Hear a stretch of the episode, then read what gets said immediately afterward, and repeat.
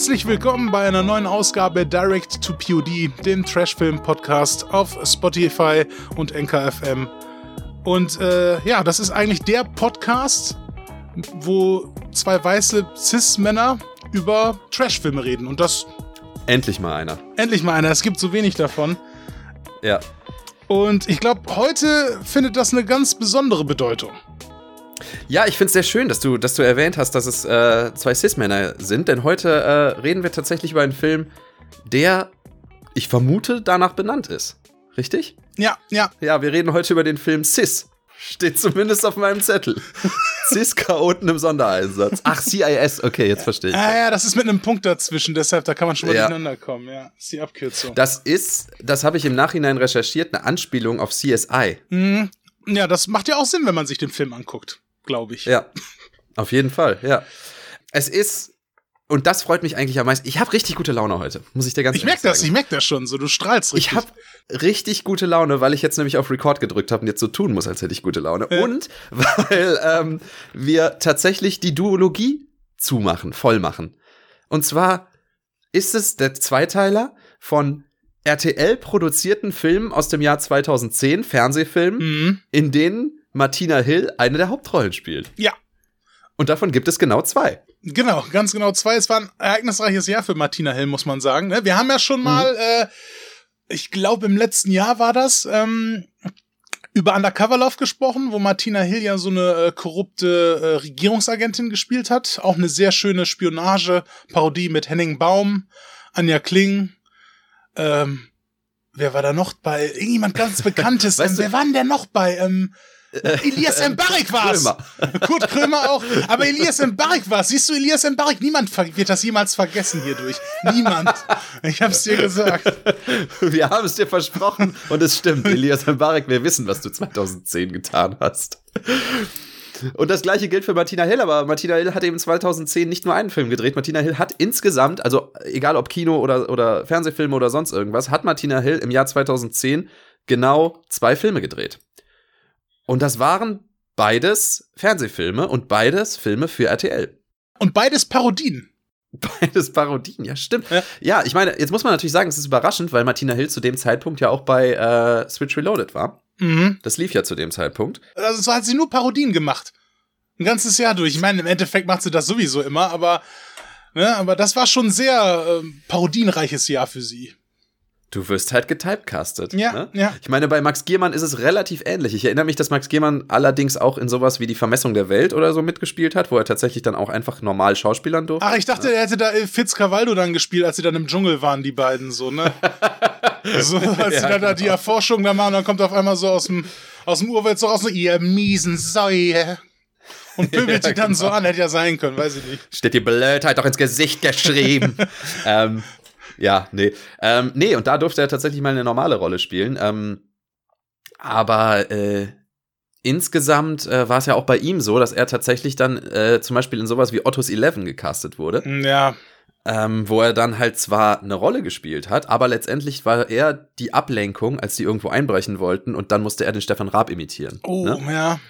Ja, also äh, das heißt, letztendlich hat er zwar eigentlich jemanden gespielt, der keine Parodie war, aber derjenige war sehr gut im Parodieren mm. und deswegen hat er dann auch den Stefan Raab gespielt. Ja, ist doch schön, dass du denkst, du gehst vielleicht mal für eine andere Rolle da rein und dann will, wollen die Leute dann doch von dir, dass sie dann, hey, hey Max, Max, mach doch mal den Raab, den kannst du so gut, den kannst du so gut, ja, okay.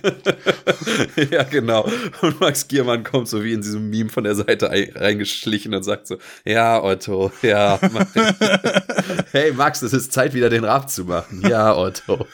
Max, jetzt, jetzt sei nicht so unmotiviert. Denk dran, Brutzler, die, die finanzieren wieder den halben Streifen hier, so da kriegst du ordentlich was ab von der Brutzler-Million. Jetzt stell dich mal nicht so an, ja. Ja, und der Mirko ist doch auch dabei. Komm schon, mit dem Mirko arbeitest du doch gerne. Soll nicht das letzte Mal gewesen sein, dass Max Giermann und Mirko Neunchef zusammengearbeitet haben? Nein, ne? tatsächlich nicht. Wir haben sie jetzt vor, letztens vor kurzem noch mal bei Amazon Prime zusammen miteinander agieren sehen. Ja, das ist ja tatsächlich äh, Last One Laughing hieß das Konzept. Ja. Ähm, und das ist tatsächlich mal, glaube ich, eins der wenigen Konzepte, wo wir beide nicht als kollektive Hive Mind funktionieren, sondern wo wir tatsächlich verschiedene Meinungen zu haben.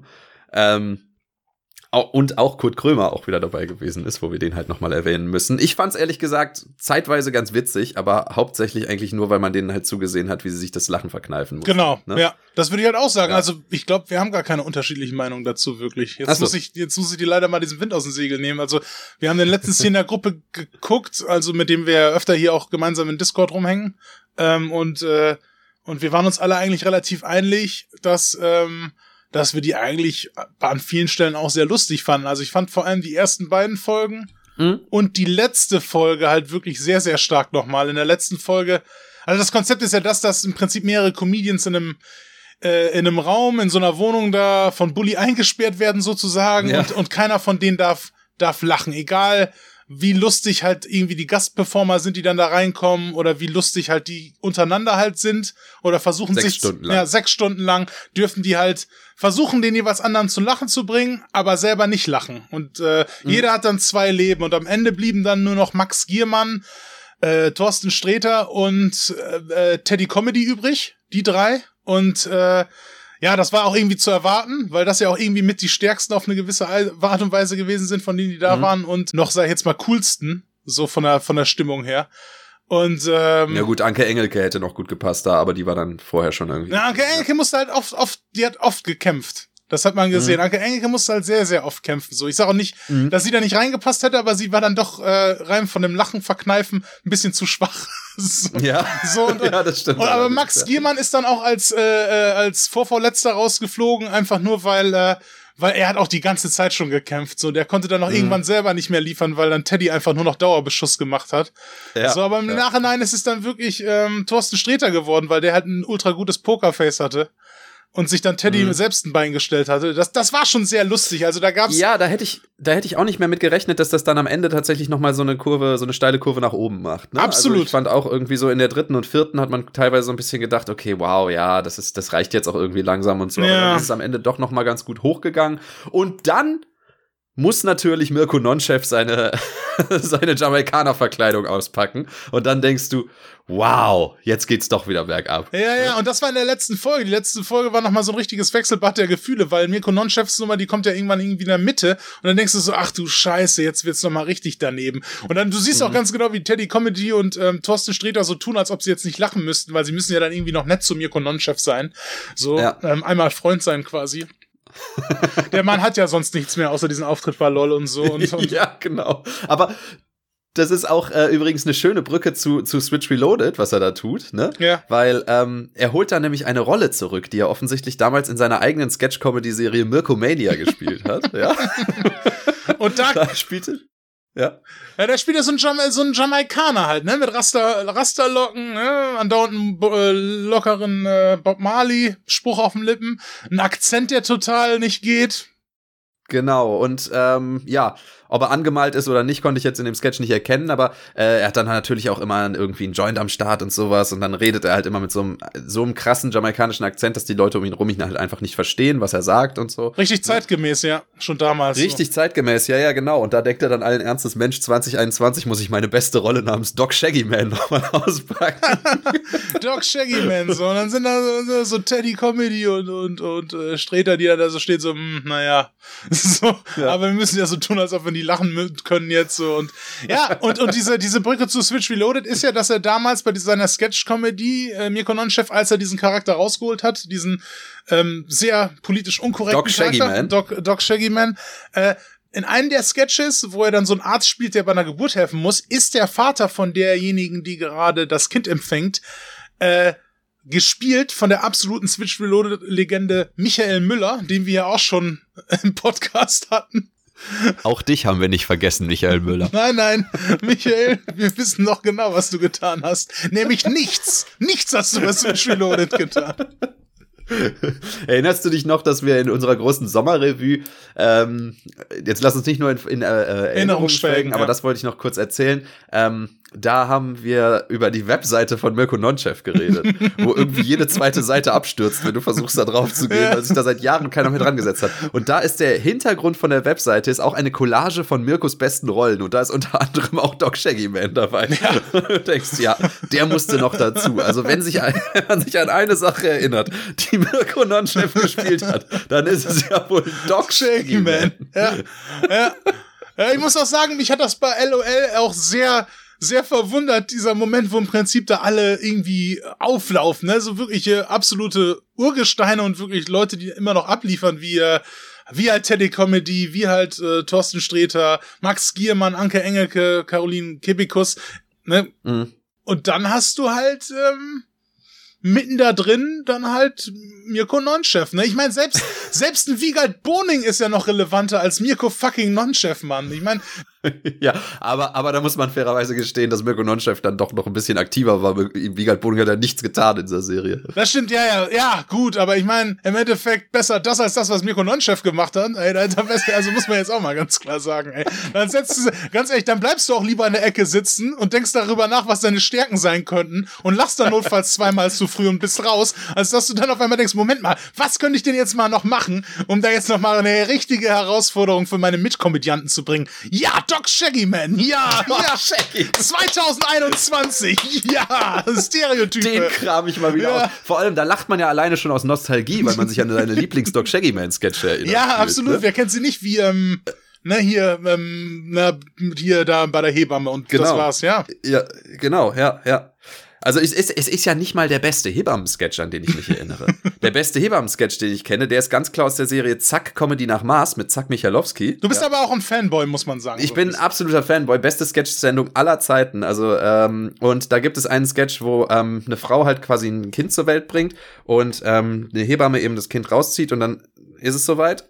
Und dann guckt die Frau eben nach oben und sagt so, was ist es? Und sie sagt, es ist ein Zack. Und dann nimmt sie dieses Kind hoch und das ist dieser komplett ausgewachsene Zack, der in so eine Decke gewickelt wurde. Dann haben sie ihm halt noch so Gelatine ins Gesicht geschmiert. Und weißt du, was er dann sagt? Dann guckt er sie an und sagt, ja, schönen guten Tag, gibt's Frühstück? also, Zack war wirklich ein Gag-Garant nach dem anderen, ey.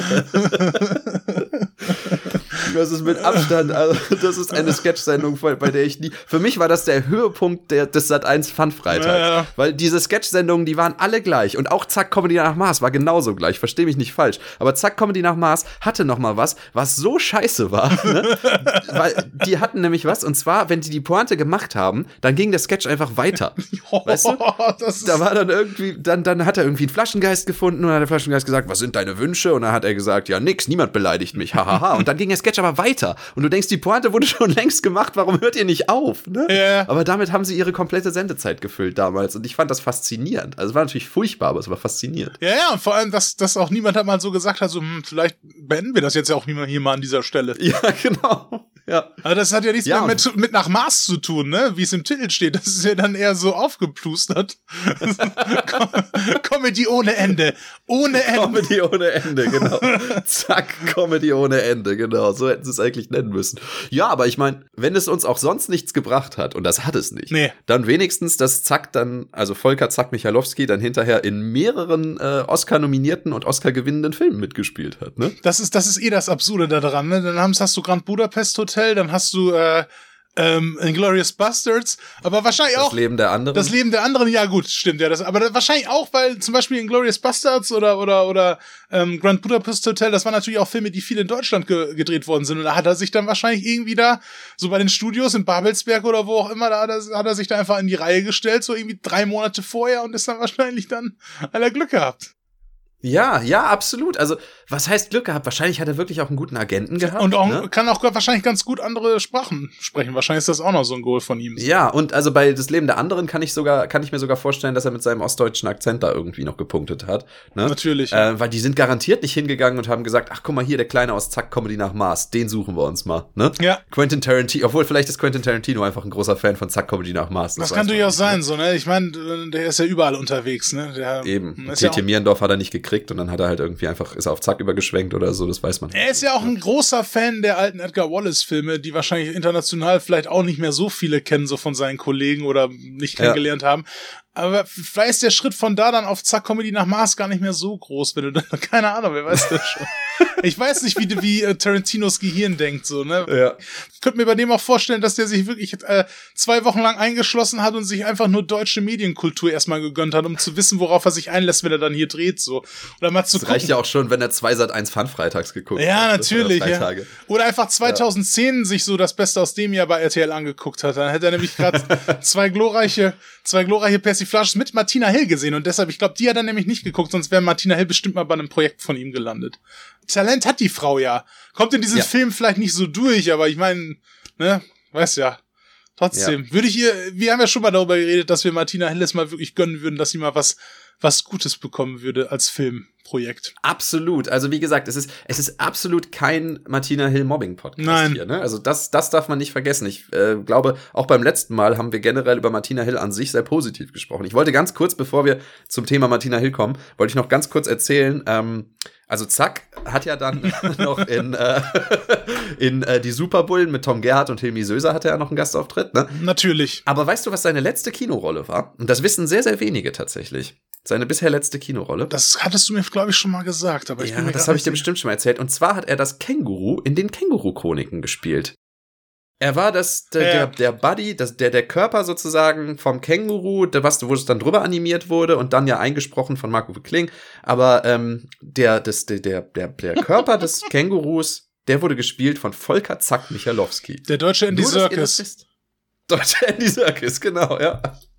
Der deutsche Ja. Andy Serkis, ja. Ja, Passt ich auch von der sagen, Größe das, Das wahrscheinlich. Känguru ist auch unser Gollum, ja. Auf jeden Fall. Ja, nee, aber ich meine, was, was mir zurzeit noch einfällt, ist, dass ähm, jetzt, wo wir so wieder darüber reden, ich glaube, Zack hätte bei LOL, sei jetzt mal, mehr Platz verdient gehabt, wenn sie ihn angesprochen hätten, als äh, Mirko Nonchef. Mich hat das, wie gesagt, nach wie vor verwundert, dass Mirko Nonchef da überhaupt noch eine Plattform bekommen hat, weil ich glaube, über Mirko Nonchef hat sich ähm, bis natürlich auch wir beide, so über den hat sich, glaube ich, seit längerer Zeit niemand mehr Gedanken gemacht. So, was ja nett, wenn man auch so ein paar Buddies hat wie Bully, die sich noch erinnern, so vor zehn Jahren, so, hey, wo ist was, was eigentlich mit Mirko? Können wir den nicht noch mal billig ranbekommen? Dann müssen wir jetzt nicht so viel Geld hier noch lassen, so. Ach, da hat doch Bully nichts mit zu tun. Da war bestimmt irgendwie ist dann irgendeine Redakteurin oder ein Redakteur auf ihn zugekommen und hat gesagt so, äh, wie wär's denn mit Mirko Nonchef? Äh, Mit wem bitte? ja. Mit Mirko Nonchef hier von äh, Saturday Night Live. Nee, wie heißt das hier? Äh, Komm, du kennst das doch. RTL Samstagnacht. Ja. ja. Aber wie gesagt, ich glaube, Zack hätte, dann, hätte er da einen Platz verdient äh, mit seinem ganzen Standing jetzt international, als es Mirko Nonchef verdient hätte. Aber gut. Ich meine, jetzt, wo die erste Staffel von LOL gelaufen ist, fangen ja auch die Leute an, ihre Dreamcasts fürs, fürs zweite, für die zweite Staffel zu bauen. Mhm. Ne? Und ein Freund von mir, Tim aus der Heimat, der hat äh, einen sehr guten Vorschlag gemacht, den fand ich wirklich gut. Ähm, Ja. du schickst das Sechserpack dahin, dann die dreisten drei und zack, dann hast du deine zehn Leute fertig. hast du deine zehn Leute zusammen und die müssen sich gegenseitig zum Lachen bringen. Was wäre denn deine neue Aufstellung? Jetzt, wenn du jetzt mal wirklich wählen müsstest. Meine neue Aufstellung, Ja. also willst du da eine ernste Meinung hören oder willst du, äh, dass ich jetzt sage, dass ich äh, gerne Tetje Mierendorf da drin hätte? Ich meine, was ist hier noch ernst zu nehmen, ja? Ja, das stimmt allerdings. Nein, also natürlich Markus Majowski hätte ich natürlich gerne, weil er halt einfach so lustig ist. Martin Schneider natürlich, Ja. gar keine Frage. Ja.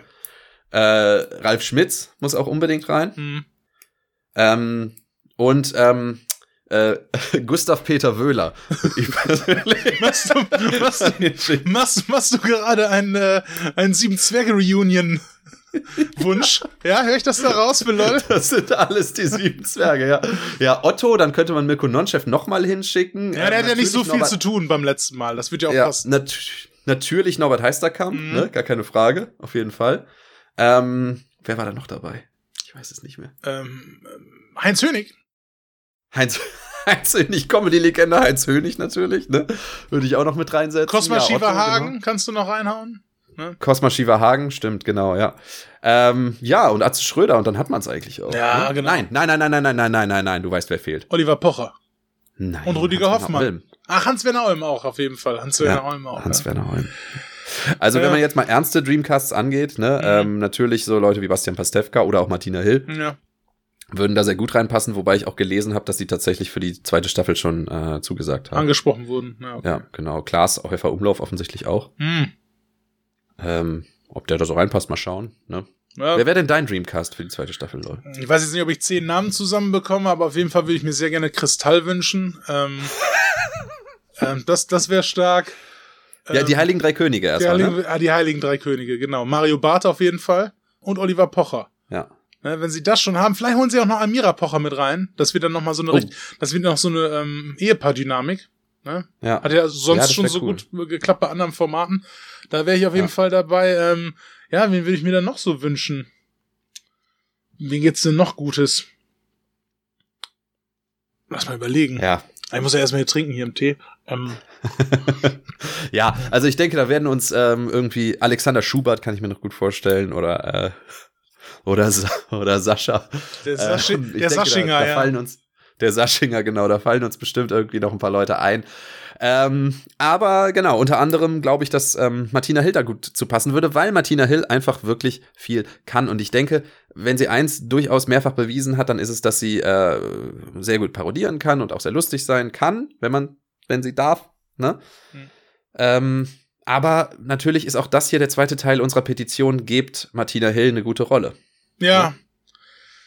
Ja, also, ihr zehn Leute, Vielleicht bringt ihr das ja mal so ein bisschen in die Welt hinaus, ja? Trag das mal ja. raus. Die gute Botschaft. Ihr habt ja unseren, unseren letzten Hashtag Release the Bright Cut schon ziemlich gut verbreitet. Deswegen ja. äh, machen wir jetzt, gebt Martina Hill eine gute Rolle, den, den bringen wir auch noch in die Welt. Und ja. ähm, da, ähm, da sie wirklich eine talentierte Person ist. Und mm. ich finde, in dem Film, über den wir heute sprechen, hallo Dirk, wir können jetzt anfangen. Ja. In dem Film, über den wir heute sprechen, CIS, Chaoten im Sondereinsatz, finde ich das tatsächlich noch mal noch mal auffälliger, weil sie da mit Leuten zusammen ist, die es eigentlich besser können müssten als sie. Ja, ja gut, bis auf Sascha natürlich, der die Hauptrolle spielt, ne? Ich sag nicht nur mit Leuten, um Gottes Willen, ne? Nein, nein, das nicht. Aber es sind Leute dabei, die es besser könnten müssten als ja. sie. Und die sind schlechter als sie in diesem Film. Und du denkst halt, okay, entweder wurden die halt einfach nicht richtig angewiesen oder sowas, oder Martina Hill sticht da einfach heraus. Ja, vielleicht war ihre Rolle aber im Nachhinein auch vielleicht noch die beste. Ich weiß es, ich kann mich nicht erinnern. Ich kann mir, also ich kann mich daran, ich weiß, die waren ja alle platt, aber vielleicht hatte sie noch irgendwie äh, durch ihren Redeanteil oder durch die Sprüche, die sie hatte, vielleicht dann noch irgendwie noch mal, doch noch ein bisschen mehr Glück. Ich habe keine Ahnung. Ähm, ja. Aber wir können ja jetzt allmählich mal so ein bisschen leider da drauf kommen. Das wird jetzt ein schwerer Weg, worum es eigentlich bei diesem Film geht. Ähm, weil es ist ja eine Parodie. Es ist eine Parodie auf RTL-Produktion, aber auch auf Serien, die bei RTL laufen, ne? Sowas wie CSI, mhm. sowas wie aber auch zum Beispiel, es gibt eine Anspielung auf Dr. House, es gibt eine Anspielung auf Alarm für Cobra 11. Das wird dann alles in einen Topf geworfen. Die amerikanischen Sendungen, wie zum Beispiel auch Prison Break, das verarschen sie auch, werden dann quasi mit einem Topf geworfen mit so Sendeformaten, äh, ne, die auch intern von RTL produziert worden sind, wie zum Beispiel Bauer sucht Frau, Hausmeister mhm. Krause, die Super Nanny. Und das, und das mischt sich dann andauernd mit irgendwelchen Anspielungen auf zum Beispiel 24 oder Dr. House.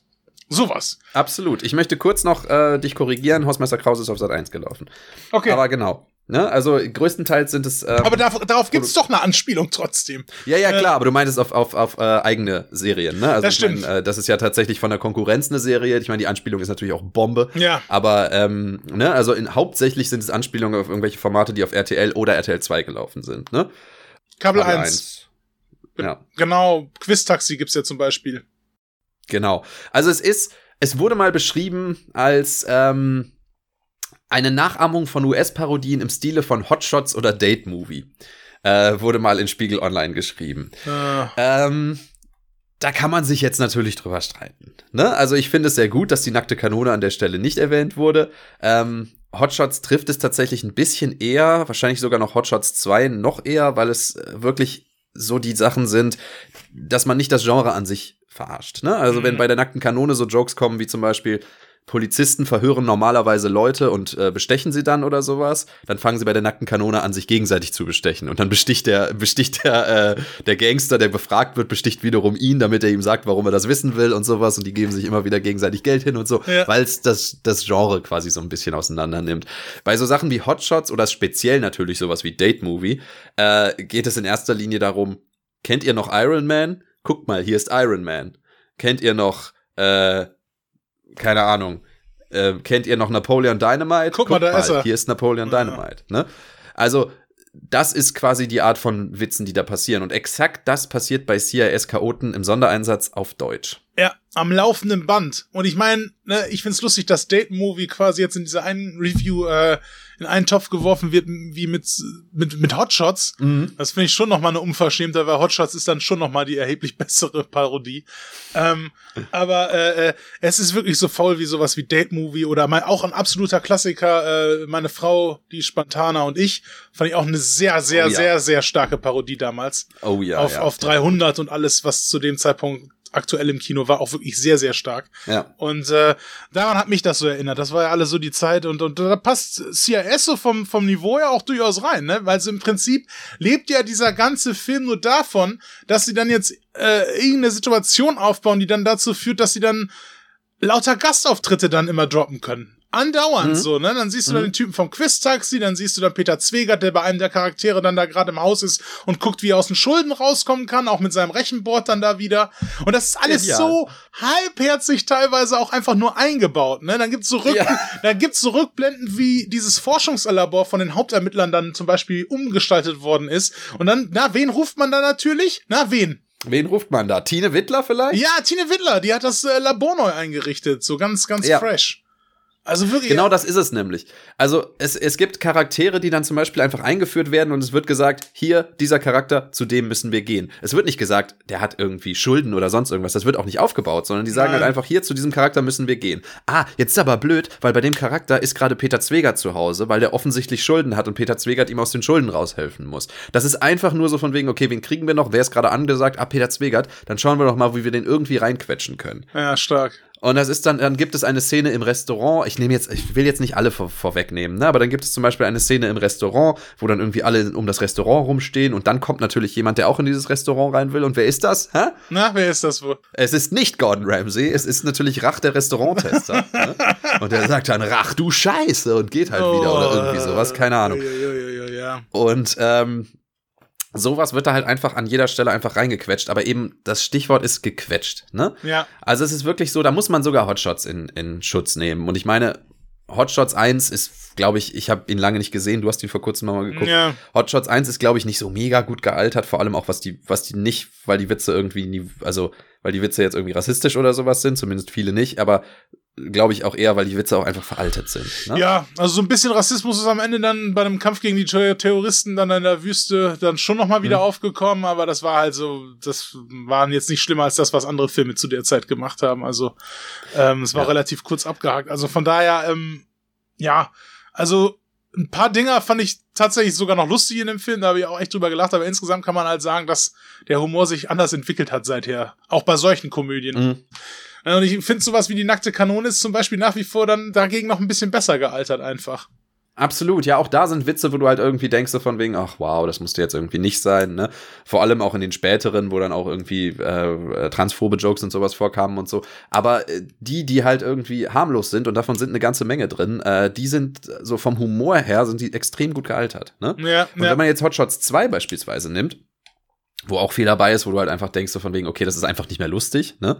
Ähm, da sind aber dann wenigstens so Sachen wie, er ist dann eben am Anfang bei diesen, bei diesen Mönchen da, mhm. ne, wo er, wo er quasi in Ruhe leben will. Da muss er aber dann gegen jemanden kämpfen. Und dann ist diese ganze Szene eine Parodie auf Rambo beispielsweise. So, die kämpfen dann gegeneinander und dann tut er seine Hände aber in Karamell und in, in irgendwelche Süßigkeiten, die er sich auf die Hände macht und Stacheldraht und was weiß ich und so. Und der Witz ist, wisst ihr noch, bei Rambo gab's die und die Szene, das sagen wir euch aber nicht, sondern ihr müsst einfach an dem Stirnband erkennen, okay, das ist jetzt eine Parodie ja. auf Rambo, ne? Hier ist das nicht so. Hier ist das so, dass sie sagen so, hä, aber letzte Woche, da wurde doch gerade erst irgendwie hier alles wieder reingemacht und dann kommt Tine Wittler und sagt, hallo, ich bin Tine Wittler und ich habe hier dieses Labor wieder schön sauber gemacht. Mm, Tschüss. Stark. So, ne? Das ist die Art von, von Witzen, die hier halt reingequetscht werden. Und das zieht sich durch den gesamten Film. Und gerade das macht es unheimlich schwer. Und ihr merkt vielleicht, dass wir uns nicht an die Story wagen. Das macht es unheimlich schwer, sich an der Story heranzuarbeiten, weil meine Story, die ich mir aufgeschrieben habe, besteht zu 50% aus Namen. Das ist noch ne? eine Name-Dropping-Parade. Ja. Mehr ist es nicht. Und ähm, ich meine, man kann die Story. Sollen wir sie mal eben zusammenfassen? Dann können wir den schlimm, haben wir den schlimmsten Teil hinter uns. Ach, wir können uns da auch so ein bisschen entlang hangeln, oder? Okay. Ja, okay. Also, ich würde sagen, womit das Ganze anfängt, ist erstmal Gags auf RTL 2010 Niveau soll bedeuten Gags auf Mario Bart Niveau. Mhm. Ne? Das ist so das, wo, womit es im Prinzip anfängt. Eine Frau findet eine Leiche, dann wird ihr, wird ihr quasi ins Gehirn äh, ge ge geschaltet und in ihrem Gehirn denkt sie eigentlich an Shopping, aber dann schaltet sie von Shopping auf Angst um und dann schreit sie und dann geht quasi der Film los. Versteht ihr Shopping, weil sie ist ja eine Frau, die shoppen gerne. Also die gehen gerne ein. Genau. Ja. Women be Shopping, habe ich daraus gelernt. Und ähm, Während sie im Park spaziert, ähm, hört man äh, auch lauter Tiergeräusche. Das ist auch ein ziemlich lustiger Gag gewesen. Lauter Tiergeräusche, also Krähen, ne, Uhus und auch Delfine. Ne? Das ist auch ziemlich lustig, weil Delfine sind ja normalerweise nicht in Stadtparks in Deutschland unterwegs. Ja. Ja. Das stimmt, das ist sehr lustig, ja. Und ähm, ja, das bedeutet, die Polizei muss gerufen werden. Ähm, es gibt einen Polizisten, der gerne dahin kommen würde, aber der ist leider kein Polizist mehr. Und er war mal einer der Besten, hat dann allerdings das, ähm, das Labor abgefackelt. Ähm, warum, da kommen wir noch später zu, aber ähm, deswegen arbeitet er dann nicht mehr und der wird gespielt von unserem guten Freund Sascha. Vom Saschinger persönlich. ähm, Kriegt mich immer wieder. Und, und der Saschinger, äh, ja, der wäre gern dabei, aber der ist jetzt in einem anderen Labor tätig oder sage ich jetzt mal in einer anderen Form von Leichenhalle. Er ist nämlich jetzt bei einem Metzger angestellt und ähm, hüllt Schweinekadaver sehr präzise aus, aber schon teilweise zu präzise, dass es seinen Chef schon nervt teilweise, weil er so gut da drin ist. Und da kommen wir schon an ein Problem mit dieser ganzen Cameo-Sache, weil da kommt schon der erste Gastauftritt. Ne? Ja, straight for the fucking, direkt rein. Los geht's. Nicht lange Zeit verbremsen. Ja, genau. Da kommt schon der erste Gastauftritt und zwar wird irgendwie so gesagt, so von wegen, hey, hier, ähm, du ähm, musst jetzt irgendwie das Fleisch rausgeben, hier ist die Kundin, die will dringend ihr Fleisch haben, so. Und dann dreht er sich um und es ist Vera Entwen. Und das ist schon mal das erste Problem mit dem ganzen Ding, weil wenn du nur Leute nimmst, die für RTL arbeiten, dann ist die Wahrscheinlichkeit relativ groß, dass du auch extrem viele unsympathische Ja. Menschen dabei hast. Und wäre entwähnt, war ja 2010 nun auch kein unbeschriebenes Blatt mehr. Ne? Da sind ja all die Geschichten teilweise schon, also einige von den Geschichten schon gelaufen. Ja, also ich meine, man braucht jetzt, man brauchte auch keinen großen Böhmermann-Auftritt, ne, um äh, zu, zu, schon immer zu wissen, dass diese Sendungen gestellt will, sind und dass gewisse RTL-RedakteurInnen dann eben dahinter sitzen und äh, das Ganze extra so aussehen lassen, dass die Frau noch mal extra dick ist oder extra dumm oder was weiß ich bei Schwiegertochter gesucht, ne? Aber auch da war ja zum Beispiel auch schon dieses Video, glaube ich, im Umlauf. Äh, das müsste so die Zeit gewesen sein, auch wo, wo sie quasi einen geistig behinderten Mann äh, in der Wohnung halt konfrontiert hat, wo derjenige, den sie eigentlich sprechen wollte, der Vater war das, glaube ich, oder der Bruder, ich weiß es gar nicht mehr ganz genau, der war eigentlich nicht da, aber sie hat sich dann trotzdem mit ihrem Team da aufgedrängt und hat sich dann bei denen äh, quasi in die Wohnung reingedrängt. Und das hat dann dazu geführt, dass dann dieser Mann dann irgendwann in Panik gerät, weil sie eigentlich versprochen hatte, dass keiner da in der Wohnung filmt, aber die filmen dann doch und er kriegt das mit und fühlt sich dann bedrängt und äh, läuft dann aus dem Haus raus, aus der Wohnung raus, auf die Straße und die folgen wirklich, Vera und ihr ganzes Kamerateam, die folgen diesem Mann. Und während sie ihm folgen, hört man noch von Vera, wie sie dann so sagt, so aus dem Off, so, geil. So, so, weißt du, so, Ja. wenn das, wenn das keine unsympathische Person ist, wer dann? So, also mein Gott, Ja. ey, das ist, Ja, ich habe das äh, parallel gerade mal nachgeguckt. Das war tatsächlich 2011 bis 2012 lief diese Sendung. Also es war dann erst ein Jahr später, Mhm. Okay, aber gut. das heißt ja nichts. Nee. Also Vera Entwen hat ja trotzdem schon 2010 diese Sendungen moderiert. Ne? ja, ja. Die war ja nie ein unbeschriebenes Blatt. Natürlich nicht. Ne? Und äh, ja, wenn du dann halt so sagst, so von wegen, hey, guck mal hier, wir haben halt Vera Entwen gekriegt, dann denkst du halt auch so, damals hast du vielleicht irgendwie gedacht, so von wegen, ach, hier, die Moderatorin, so. Wenn du heute darauf zurückblickst, denkst du, wow, mit der würde ich nicht gern assoziiert Nee. werden. Ne? Nee. Auch der Saschinger nicht. Das muss ich nämlich eine Sache sagen. So, ich kenne ihn natürlich nicht und ich habe absolut keine Ahnung, was er so gemacht hat, aber er, er wirkte bis jetzt immer sehr sympathisch. Ja. Sascha. Ich fand es auch ganz lustig damals, diese Dick Brave and the Ba- Backbeats Nummer, ne, wo er dann einfach quasi ein paar Jahre lang so getan hat, als würde er kein Deutsch sprechen und wäre halt irgendwie so, ein- so ein amerikanischer Musiker, ne. Ähm, das war irgendwie ganz nett. Ähm, und äh, er wirkt jetzt irgendwie nicht fies. Zumindest kann ich mich ja nicht an irgendwelche Skandale von ihm erinnern. Nee. sowas, ne? Nee. Und da auch Martina Hill, ne? Bei ihr relativ ähnlich so, da denkt man halt so von wegen, okay, an deren Stelle würde ich persönlich nicht so gerne mit diesen Menschen assoziiert werden. Und jetzt natürlich heute noch umso mehr. Ne? Ich meine, damals haben die wahrscheinlich noch einfach noch nicht so drüber nachgedacht oder die wussten es vielleicht selber Ja. noch nicht. Aber naja, im Endeffekt ähm, ist, ja, ist schon nicht so ganz gut für die persönliche Biografie, glaube ich, wenn du. Ja. Und das ist ja, es soll ja auch nicht die, die einzige Person sein, die ein bisschen fragwürdig ist und da mitgemacht hat. So ist es. Und äh, es zeigt aber schon, wie diese Sachen eben integriert sind. Denn es geht weiter, der Titel kommt und Martina Hill geht zum, zum Tatort, denn Martina Hill ist, ähm, können wir direkt schon mal sagen, Saschingers Ex-Frau. Ja, Ähm, und die arbeitet noch als, als Polizistin. genau. Und die kommt eben zum Tatort und trifft sich dort mit Alexander Schubert, der jetzt mit ihr zusammen auch bei der Heute-Show arbeitet, soweit ich weiß, ne? Über den ich aber gleich noch mal kurz sprechen muss. Ähm, und als sie da hinkommt, hört man im Hintergrund immer so, bitte gehen Sie weiter, es gibt hier nichts zu sehen. Gehen Sie bitte weiter, es gibt hier nichts zu sehen, ne? So. Und dann schwenkt die Kamera um und da sitzt Jürgen Drews mit seiner Frau beim Picknicken. Ja. Und sagt, gehen Sie weiter, es gibt hier nichts zu sehen. Und dann gehen sie. Ja. Und du fragst dich, warum? Warum Jürgen Drews? Warum, warum sollte er das sagen? Warum stehen die überhaupt um ihn Ja, weil er prominent Also ist, offensichtlich- verstehst du nicht. Und deshalb sollen sie weitergehen, Ja. weil es gibt's hier nichts zu sehen. Er macht da nur ein Picknick mit seinen Freundinnen. Also der Witz ist einfach nur, der sitzt zufällig in der Nähe und die stellen sich alle zu ihm, weil er so prominent ist und er muss denen sagen, es gibt hier nichts Ja. zu sehen. Okay, dann habe ich es richtig verstanden. Das ist ja furchtbar. Ja, total dämlich. Also ich meine, ich erinnere mich da an einen anderen Film, in dem äh, Jürgen Drews einen Gastauftritt hatte, und zwar Ballermann 6. ja.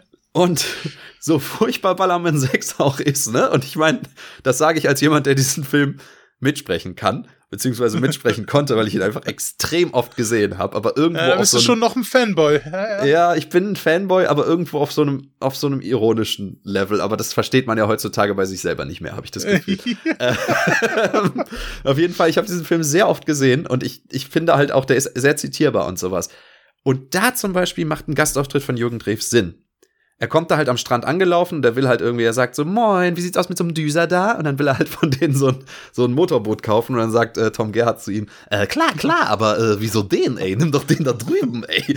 Volle Möhre. Und dann setzt er sich da drauf, aber da haben die halt so einen neuen, ähm, so einen neuen Motor dran gebaut und den kannst du nicht mehr ausmachen und der Joke ist dann, dass, dass er dann halt losfährt und dann äh, kann er nie wieder stehen bleiben. Und dann ähm, wächst ihm so ein langer Bart und sowas und am Ende ähm, bleibt er dann tatsächlich in Köln wieder stehen auf dem Wasser, weil er bis dahin gefahren ist. So, das, das ist der Gastauftritt von Jürgen Stark.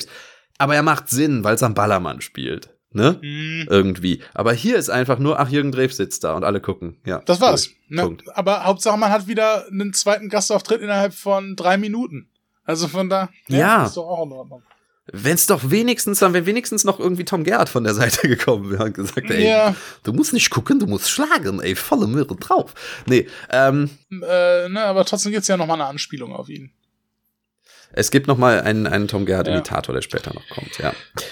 Also, Alexander Schubert ist, ich hoffe, ich habe den Namen richtig im Kopf, aber ich glaube, so heißt er. Ja, Alexander ja, doch, Schubert doch, doch, so ist der er. andere Polizist, der ähm, gerne Tänzer Hm. sein Ja. möchte, der gerne tanzt in diesem Film.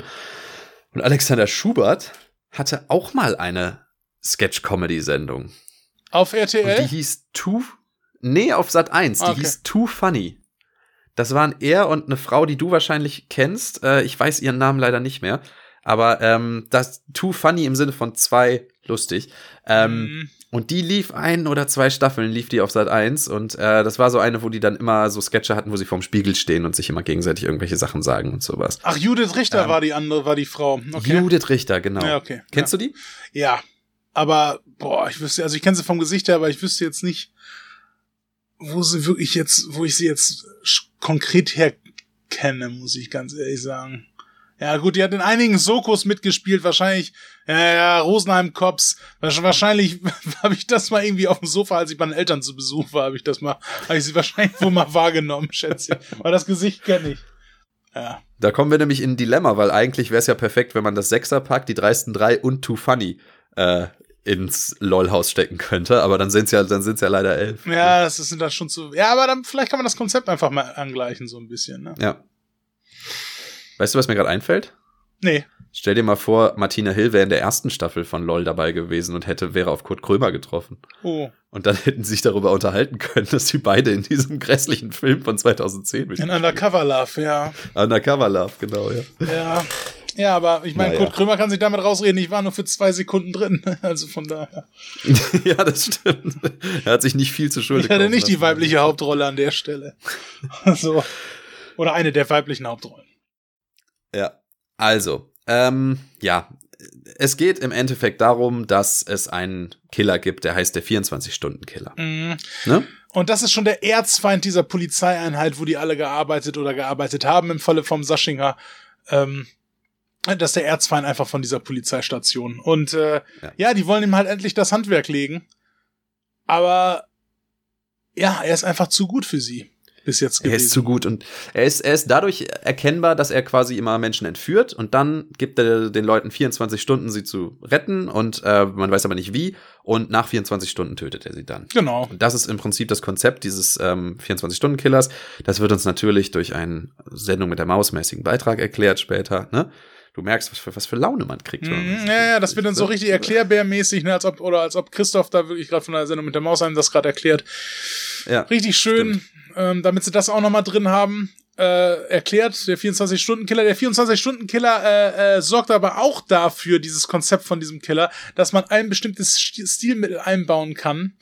Äh, äh, aus einer anderen bekannten Serie, die wir jetzt auch schon angeteased haben, und zwar 24 dass man da dann immer im Prinzip immer, wenn dann die Zeit abläuft, wenn der Killer wieder jemanden hat, dass man dann immer diese Überblendungen machen kann mit diesen mehreren Handlungssträngen und mit diesen unterschiedlichen mhm. Bildern, die dann an so einem schwarzen Bildscreen nebeneinander dann so aufpoppen, wo man halt sieht, oh Gott, ne, jetzt ist, jetzt zieht sich diese ja. Situation zu, die Zeit läuft ab, die ist dann auch eingeblendet, diese 24 Stunden. Da, da, das ist halt einfach der Gimmick, damit sie im Prinzip 24 auch noch reinbringen können, damit sie dieses Stilmittel auch noch genau. reinbringen können. Deshalb ist es der 24-Stunden-Killer. Eine andere Idee hatten die Drehbuchautoren da auch nicht. Das war das, das, das genau. ist der genau. Grund. Und dann kannst du da immer sehen, so von wegen, oh, hier an der einen Stelle wurde dann später Martina Hill entführt. Ja. Gleichzeitig ist der Saschinger im Knast und weiß nicht, wie er sie befreien soll. Solche Woanders ja. ist gerade jemand lustig am Jonglieren, hahaha. Woanders wird Elisha Cuthbert gerade von einem Puma gejagt. Ne? Also irgendwie alles, alles. Das ist das Original, das ist das Original. Ach, scheiße, Entschuldigung. Ja. Da bin ich schon wieder durcheinander gekommen. Ne? Aber so, dass sie das halt am, am Ende machen können. Jetzt ist es ja so, dass wir ja schon erwähnt hatten, dass im Prinzip die Story, die wir uns aufgeschrieben haben, eigentlich nur eine Namensparade ist. Und der nächste Name, der bei mir draufsteht, ist Colleen Fernandez damals noch. Genau. Damals noch nicht Colleen Ulmen Fernandez, sondern Colleen Fernandez, ähm, die eine Laborassistentin spielt. Und bei der zum Beispiel habe ich überhaupt nicht verstanden, was dieser Gastauftritt sollte. Nein, vor allem sie ist ja auch mehrmals drin. Sie wird auch, hat auch mehrmals irgendwie da was zu tun und, und, und hilft auch bei der Fallaufklärung. Also sie ist wohl dann doch eine größere Rolle, aber soll dann doch irgendwie noch ein Gastauftritt sein, komischerweise. Ist aber nicht im Vorspann genau. dann drin, so, bei den Hauptdarstellern. Total merkwürdig. Und sie ist auch nicht, also ich meine, niemand ist da witzig. Das muss man jetzt auch sagen. Das muss man auch sagen, ja. Niemand ist witzig, aber einige versuchen ja Gags zu machen, die nicht aufgehen, aber sie versuchen ja Gags zu machen. Ich glaube, sie hatte so gut wie keinen. Ich den sie versucht hat zu auch, machen. ich glaube, sie läuft einfach nur durchs Bild. Ja, sie hat halt tatsächlich eine Rolle in diesem Film. Und ja. du kannst es doch, du kannst es nicht einen Gastauftritt nennen, wenn jemand mehrfach vorkommt und eigentlich nichts Lustiges sagt. Ne? Nee. Ähm, also bei Wikipedia wird sie aufgeführt als Gastauftritt, aber ich denke, warum? Also erstens, ja, okay, sie war vielleicht ein bisschen prominent zu dem Zeitpunkt, ne? Aber sie macht halt nichts mit ihrer Prominenz. Sie spielt nicht auf sich selbst an, sie macht mit der Rolle nichts Lustiges, sie ist einfach nur da. Und weißt du, was das, weißt du, was das für mich bedeutet hat?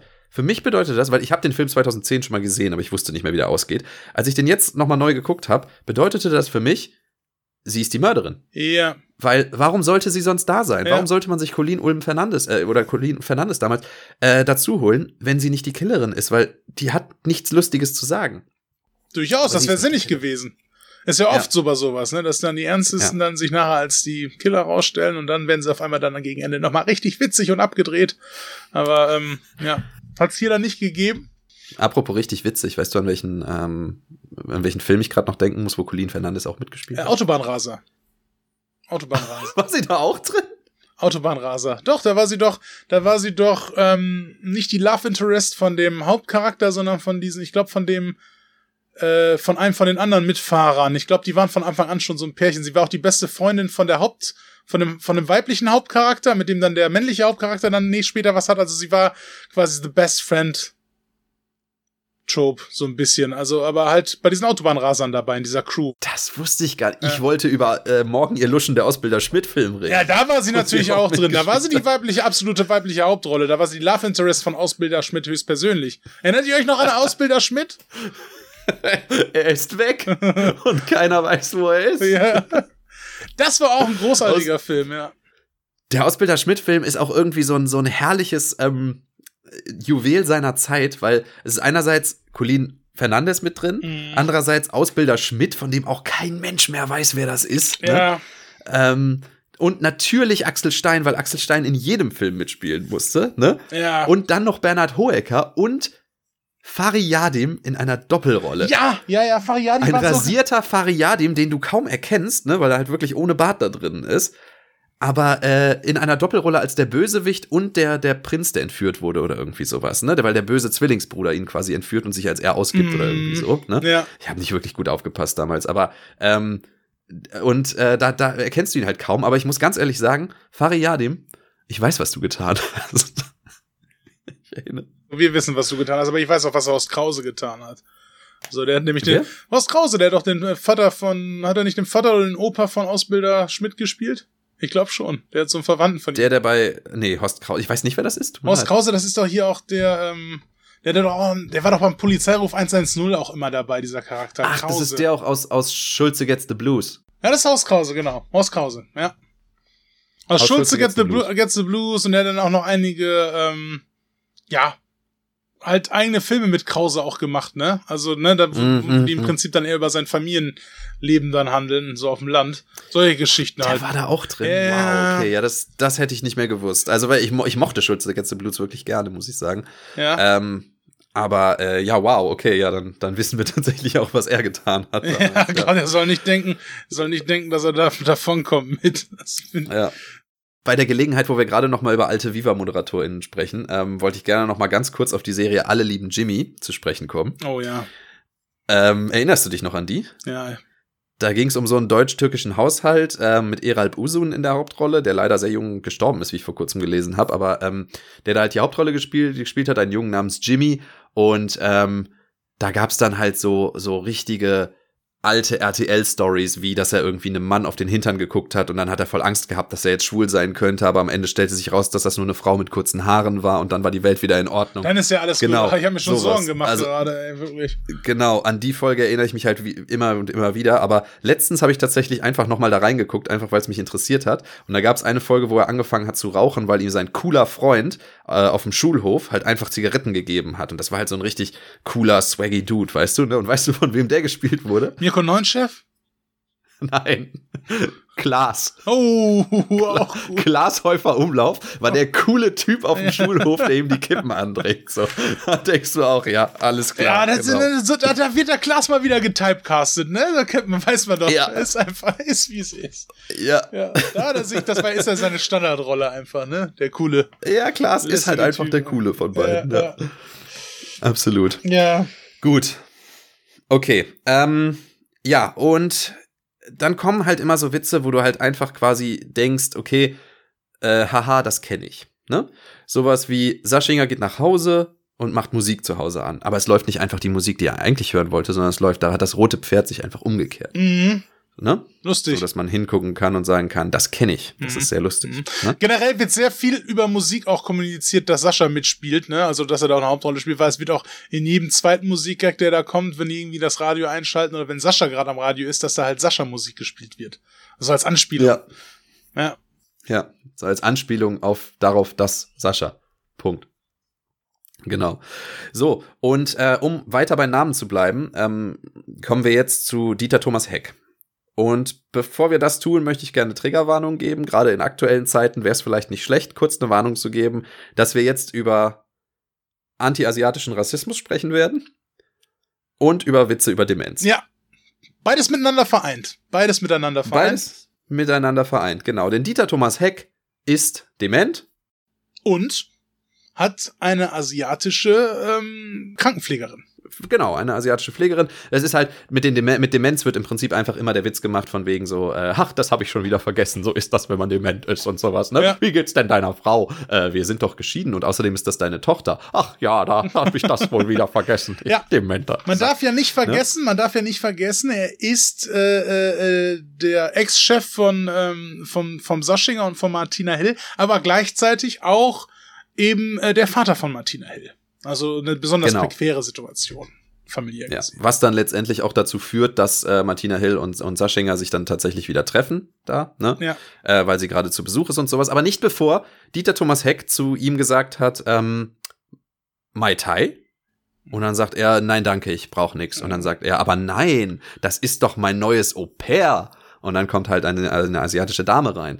Und äh, dabei bleibt es nicht. Nein. Das ist nicht das Einzige, weil die müssen es immer noch weiter auf die Spitze treiben. Das führt dann nämlich auch dazu, dass, ihn, dass sie ihm zum Beispiel eine Haifischsuppe dann macht, wo dann so ein ganzer Haifisch rumschwimmt. Mhm. Natürlich. Und dann fragen die so, ja, sollen wir dir die Reste einpacken? Und dann sagt er, ach ja, okay. Und dann faltet sie ihm quasi aus Alufolie so einen riesigen Schwan, wo er dann das Essen mitnehmen kann. Weil Asiaten das ganz gut können, falten. So ist das. Und dieser Witz geht immer weiter. Also das ist jetzt in dem Fall ist es äh, Mai Tai. Ich bin mir gerade gar nicht mehr sicher, ob ich mir die anderen auch aufgeschrieben habe, aber es geht immer so weiter, dass im Prinzip dann halt immer irgendwelche Worte genommen werden, einfach nur irgendwelche asiatischen Worte und dann sagt er, äh, nein, danke, ich bin satt und sowas. Ja. Und dann sagt er, aber nein, das ist doch mein neues Au pair. Genau, und sie hat dann immer einen anderen Namen, der aber, ne, weißt du, so, der, wo man immer diese Doppeldeutigkeiten mitmachen kann. Sehr stark. Und die Sache ist, das ist ja dann auch irgendwie noch ein geklauter Gag von der nackten Kanone noch auf eine gewisse Art und Weise, weil es ja zum Beispiel ja diesen Gag gibt, ähm, an einer Stelle äh, kombiniert ja hier Frank Drebin, also Leslie Nielsen da irgendwie sowas und meint dann so, ähm, was könnte sie wohl von ihm in dieser Nacht gewollt haben? Was könnte sie wohl von, von dem Opfer in dieser Nacht gewollt haben? Und dann äh, guckt ihn so George Kennedy ganz fragend an, so will auf die Frage antworten und sagt dann so, Sex Frank? Und dann guckt ihn Frank dann so an und dann sagt er so, ähm, nein, jetzt nicht, aber vielleicht später. so, das, Ja, genau. das, das ist so, daran erinnert ja dieser Gag auch irgendwie, nur dass der ziemlich gut gekommen ist in der nackten Kanone. Ja. So, und da merkst du einfach wieder, wie billig die den einfach wieder kopiert haben, einfach so. Das ist einfach so, Ja. ja, und dann auch nicht gut selber gemacht, ne? Das ist halt auch, das ist dieses Ding, was wir bei Undercover Lauf ja auch schon gesagt haben. Genau das Ding so. So, sie, sie klauen ja teilweise auch ganz dreist Sachen Ja. und machen sie nicht mal irgendwie ansatzweise gut oder versuchen da irgendwie noch einen anderen Dreh reinzubringen. Nicht mal das. Ja, und beziehungsweise das Einzige, was ihnen einfällt, um diesen Witz anders zu machen und quasi ihn nicht einfach eins zu eins zu kopieren, ist Rassismus. Das ist das Einzige, was ihnen einfällt, ne? Genau, wenn sie dann sowas machen, dann ist es nur, dann machen sie es einfach schlimmer. Genau, genau. Also das muss man ja bei der nackten Kanone zum Beispiel auch sagen. Irgendwie ist dieser Moment ja ganz nett, weil ja Frank Drabin auch kurz überlegt, ob er jetzt vielleicht noch Zeit für Sex hat. Ja. ne? Also so, das so, es wird jetzt nicht angedeutet, dass er irgendwie homosexuell wäre oder sowas, aber in dem Moment, wo Ed ihn fragt, Sex Frank, sagt Frank so zu ihm, mm, ne? also erstmal überlegt er, sagt mm, nicht jetzt, wir müssen arbeiten. Ne? Das ist ja irgendwo ein ganz netter Witz an sich. Aber dann denk, denkt sich halt das RTL-Publikum, äh, oder Quatsch, die RTL-SchreiberInnen denken sich dann halt irgendwie so, hm, was da noch fehlt, ist ein bisschen anti-asiatischer Rassismus. Ne? Um das mal abzuwürzen. Genau, und das geht dann immer so weiter und dann wird immer der gleiche Witz gemacht und sowas. Und das endet letztendlich so, dass äh, Saschinger dann am Ende des Films zu Dieter Thomas Heck hingeht und sagt, ähm, du, ähm, weißt du eigentlich, dass das immer die gleiche ist, die du mir vorstellst? Und er sagt dann irgendwie so zu ihm so, ja, das weiß ich, aber man wird ja wohl noch träumen dürfen. Ne? So, und so endet das Ganze dann. Ja. Ja. So, also, jetzt ist es so, dass sie äh, eine Zeugin befragen müssen. Die da, das ist die Zeugin, die am Anfang äh, diese Leiche gefunden hat. Die muss befragt werden und das machen sie mit Hilfe von Wer wird Millionär, dass sie eben, ne, dass äh, Alexander Schubert da sitzt und die Fragen stellt, weil Günther Jauch haben sie leider nicht gekriegt. Nee, der hat dann doch gesagt, ey, mach die Scheiße ganz alleine, ey. So, so, so tief geht, geht mein RTL-Vertrag dann doch nicht, ihr Mistschweine. genau. Ja, Günther Jauch hat tatsächlich eine ganz gute Entscheidung getroffen. Ja. Günther Jauch hat nämlich dann bei, äh, bei der Wichser mitgemacht. Ne? ja, und das war eine gute Parodie. Ja. Ja, absolut. Eine liebevolle Parodie vor allem auch. Ja. Ja. Genau. Und äh, ja, dann ist es eben so, dass Saschinger tatsächlich wieder an dem Fall mitarbeiten darf. Ne? Weil er ist ja zu Dieter Thomas Heck gegangen und Dieter Thomas Heck hat wahrscheinlich ein gutes Wort für ihn eingelegt oder so, da habe ich nicht aufgepasst. Aber ähm, jedenfalls darf er wieder teilnehmen und das bedeutet, er darf auch wieder mit dem Chef sprechen. Ja. Und äh, jetzt ähm, kommen wir zu etwas, was mir ganz besonders viel Spaß gemacht hat. Und zwar, der Chef ist ja äh, nicht nur einfach jetzt der Chef von dieser gesamten Polizeitruppe, was der Saschinger so ein bisschen äh, herausfindet, leider auch noch äh, auf, auf diesem Wege, ist dann, dass er jetzt auch der neue Freund von Martina Hills Charakter ist, also von seiner Ex-Frau. Mhm.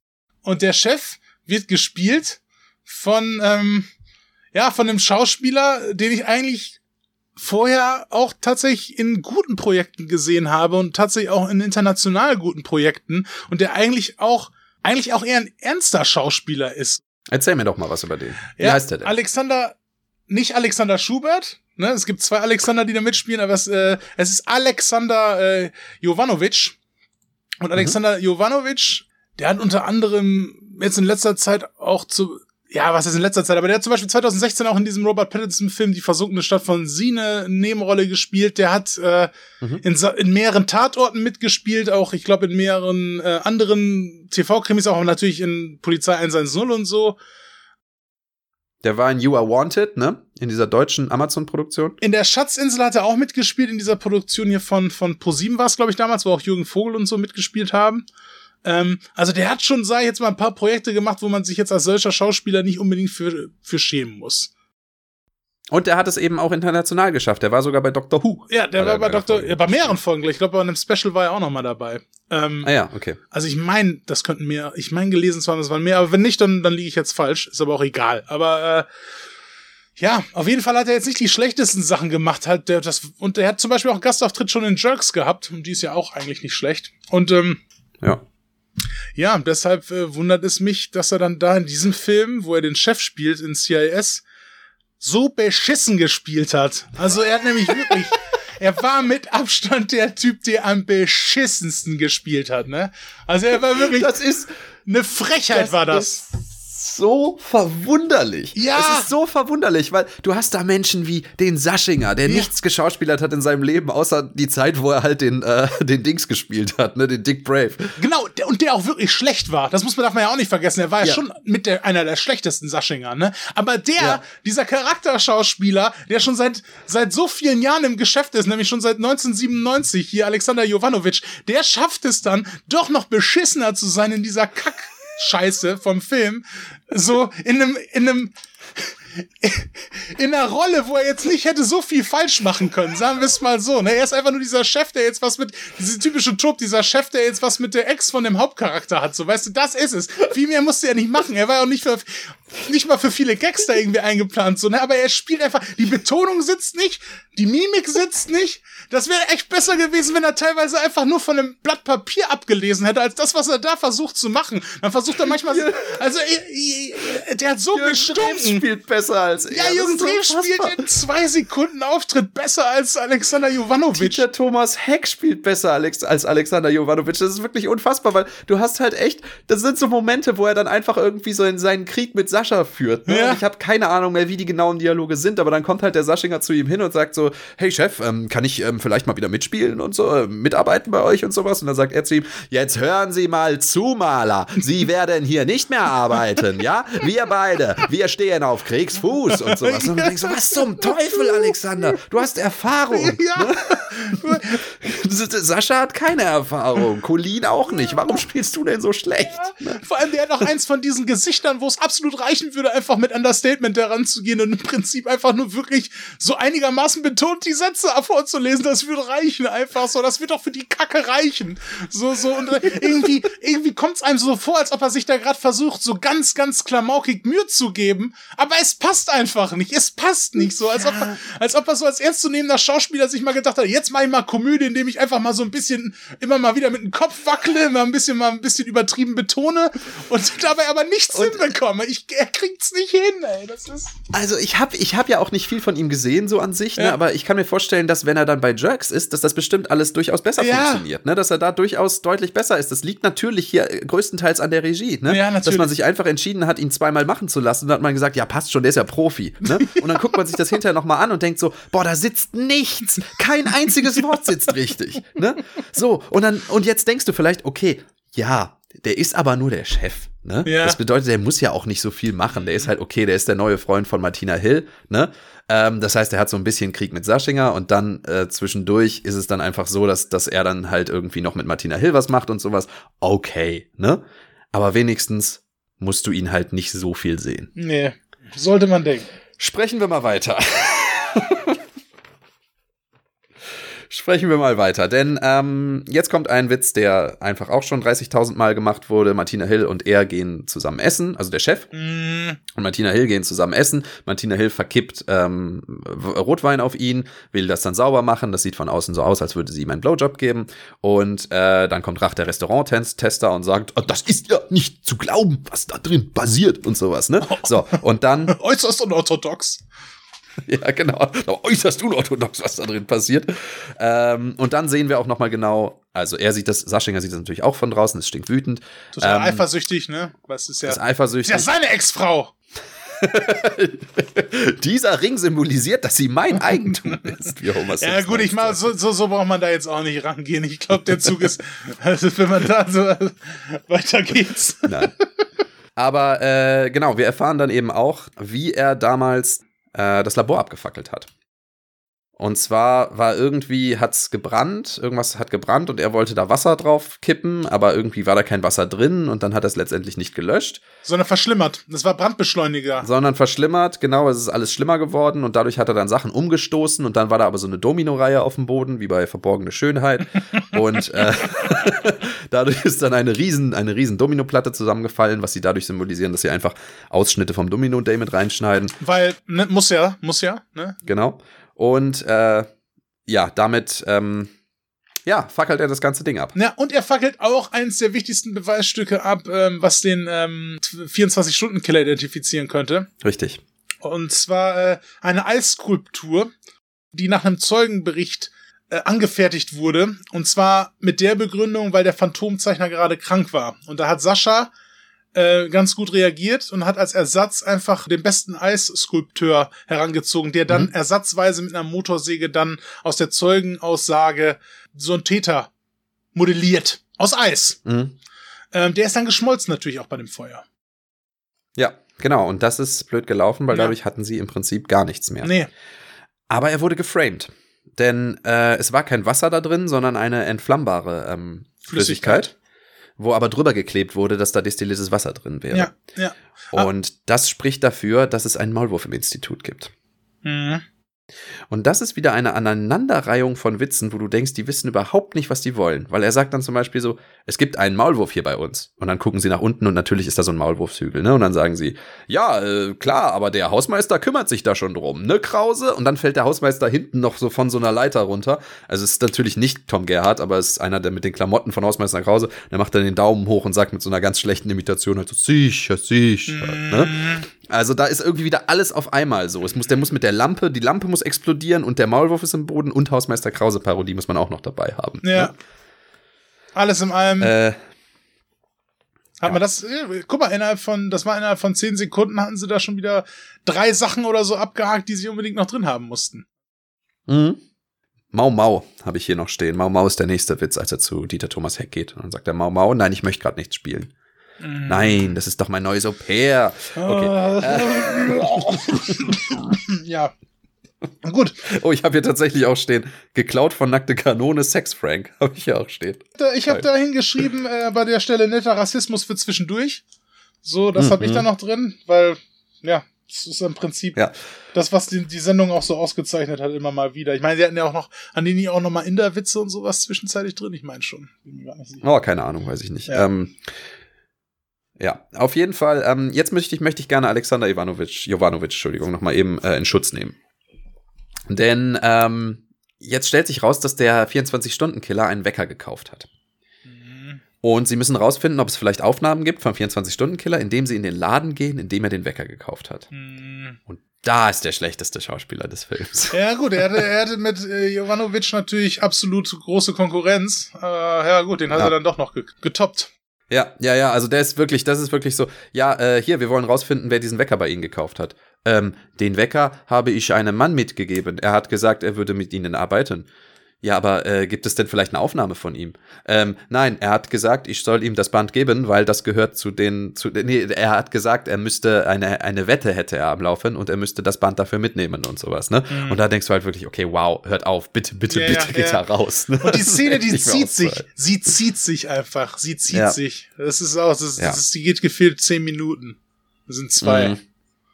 Auch übel. Okay, wir überspringen jetzt mal einiges und gehen vielleicht zu der, zu dem nächsten, zu der nächsten Anspielung, die ich mir aufgeschrieben habe. Weil es ist dann nämlich so, dass sie halt mit ihrem Auto eine Verfolgungsjagd haben, weil der Typ, der den Wecker gekauft hat, der 24-Stunden-Killer, noch draußen vor der Tür steht. Und dann fährt er weg und sie fahren ihm hinterher. Dabei werden sie dann erstmal von Kai Ebel äh, interviewt, ne? Oder nee, hinterher werden sie von Kai Ebel interviewt. Und was noch passiert ist, dass sie halt gegen, also Alarm für Cobra 11. Lass mich mal so anfangen. Natürlich. Alarm für Cobra 11 bei einer Verfolgungsjagd darf ja nicht fehlen als Anspielung, ne?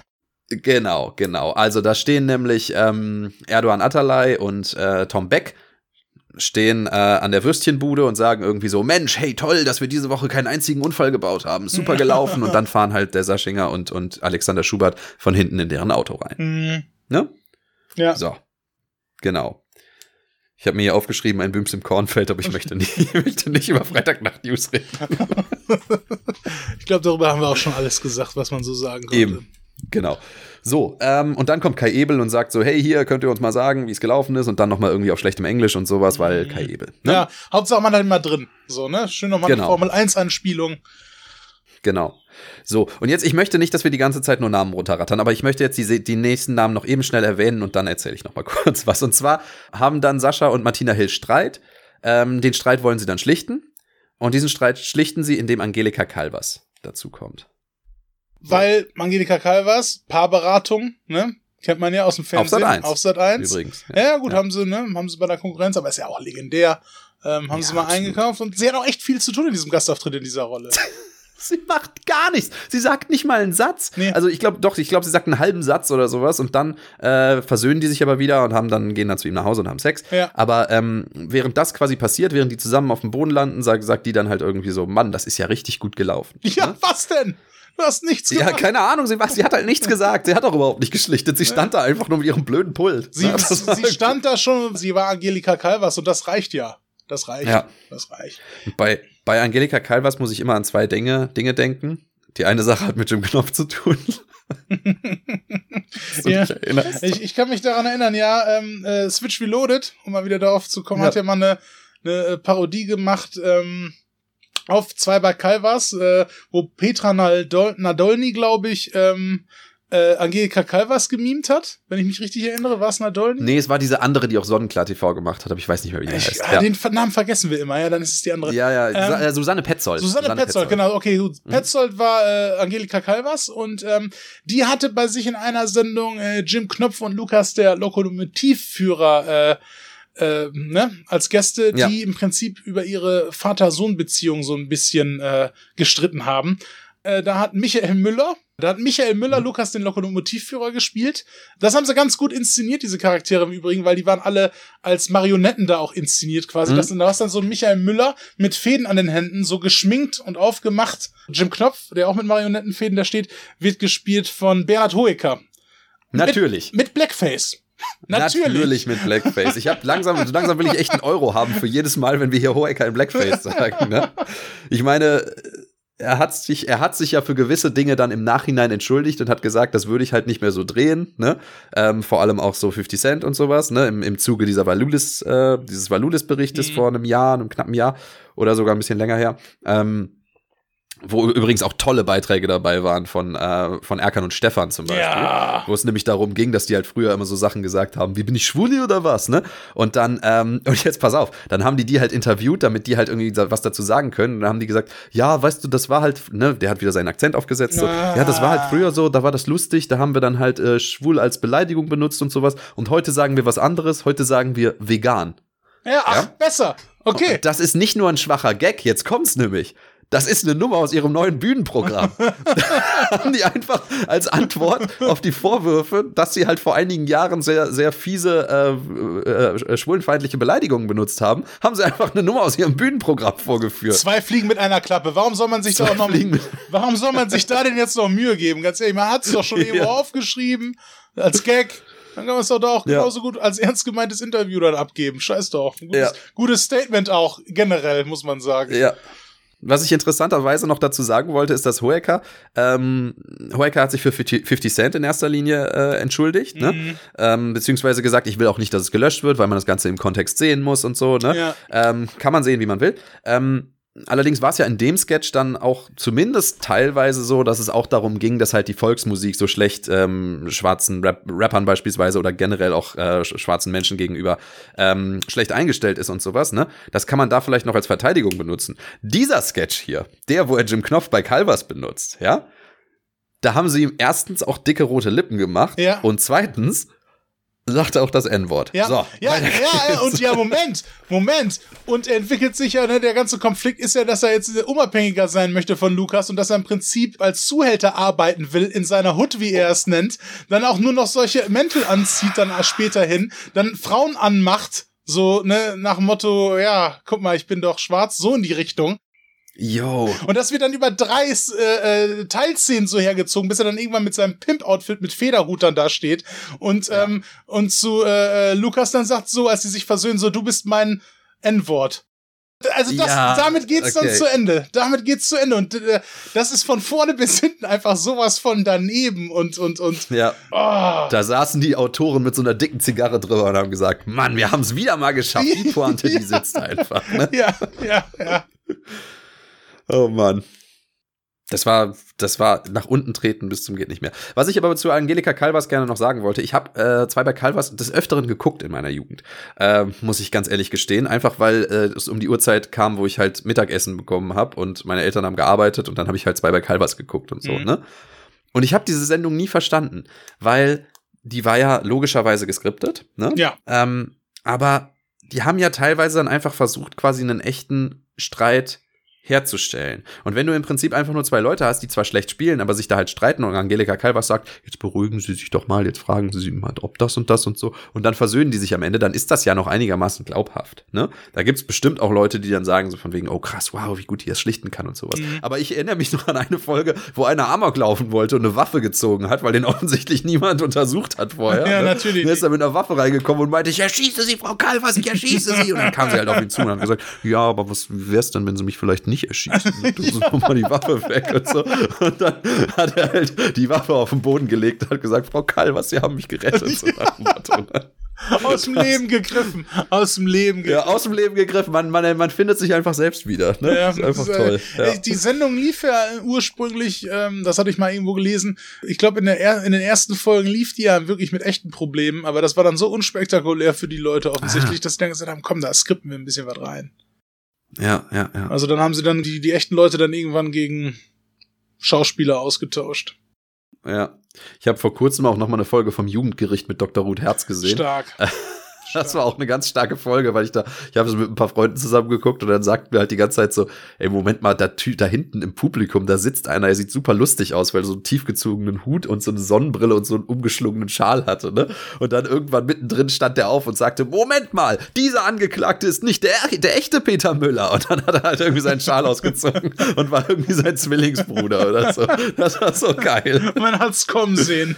Man hat's kommen sehen, so ist es, ja. Dass dann noch was mit dem sein könnte. Es gab auch mal eine Folge, ich weiß nicht, wo das war, ob das bei ähm, Barbara Salisch war oder beim Familiengericht. Bei mir verschwimmen da die Erinnerungen immer so, mhm. ne? Aber äh, ich kann mich immer daran erinnern, dass ich immer die ähm, die Leute, die das Publikum gespielt haben, haben äh, äh, die fand ich immer sehr lustig, weil die ja teilweise die Mine nicht mal ansatzweise verzogen haben, egal was da vorne gesagt wird, egal wie absurd teilweise die Geschichten waren, so egal was ja. für Charaktere, noch so schrille Charaktere, egal was für welche da vorne ausgesagt haben, äh, vollkommen egal. Die haben da einfach immer nur so minenunverzogen gesessen und ähm, ja, einfach äh, die Zeit abgesessen, mehr oder weniger. Und das hat seinen Höhepunkt erreicht, als da einmal ein Familienmitglied reinkommt von irgendeinem der Zeugen oder des Angeklagten, ich weiß es nicht, und äh, da einfach durch die Haupttür reinkommt und dann sagt, Leute, diese Verhandlung wird hier abgebrochen. Und dann holt er seine holt er eine Granate raus und droht halt diese Granate zu zünden. Und um ihn herum,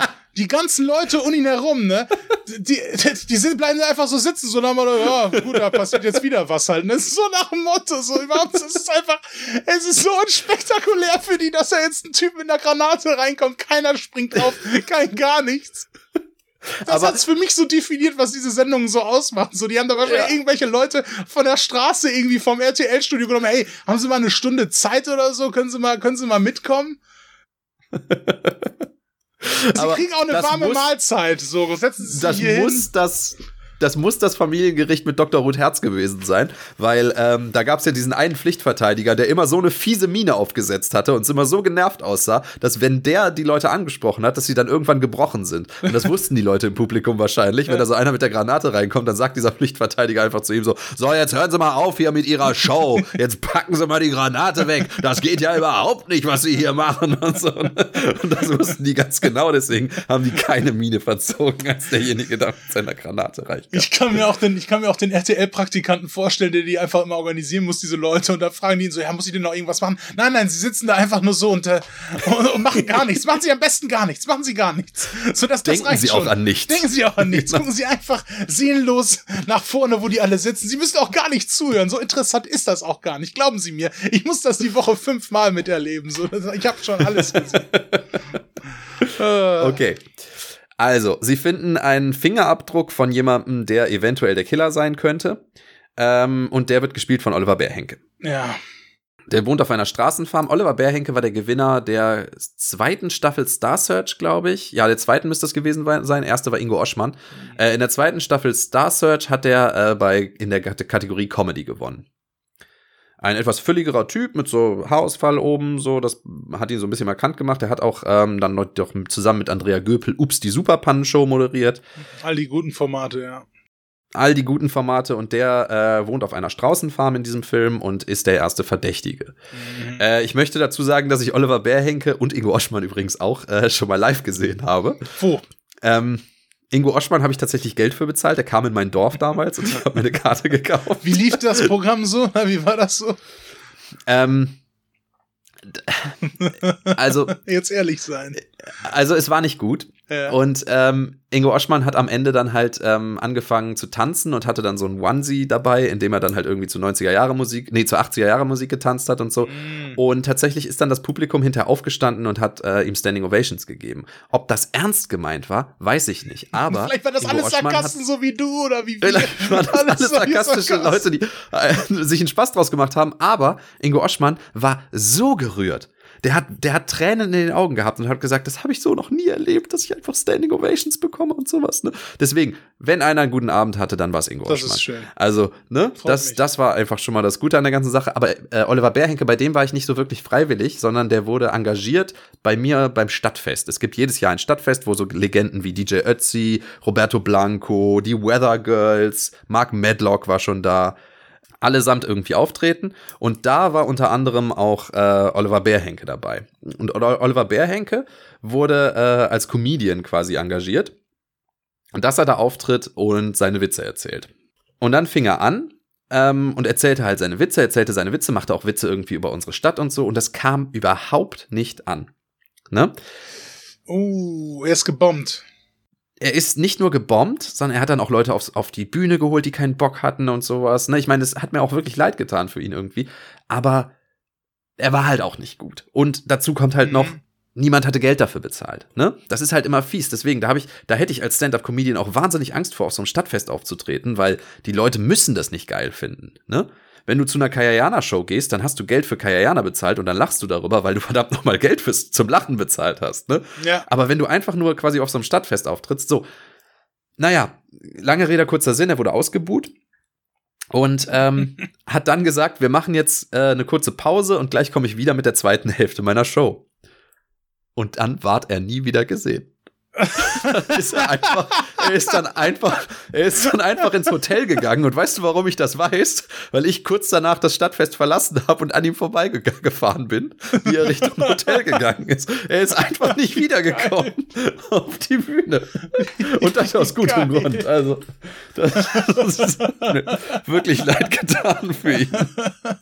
Hört man am besten noch im Hintergrund so, so ein Rennen, so, ein- so ein Fußgeklippere zum Auto hin.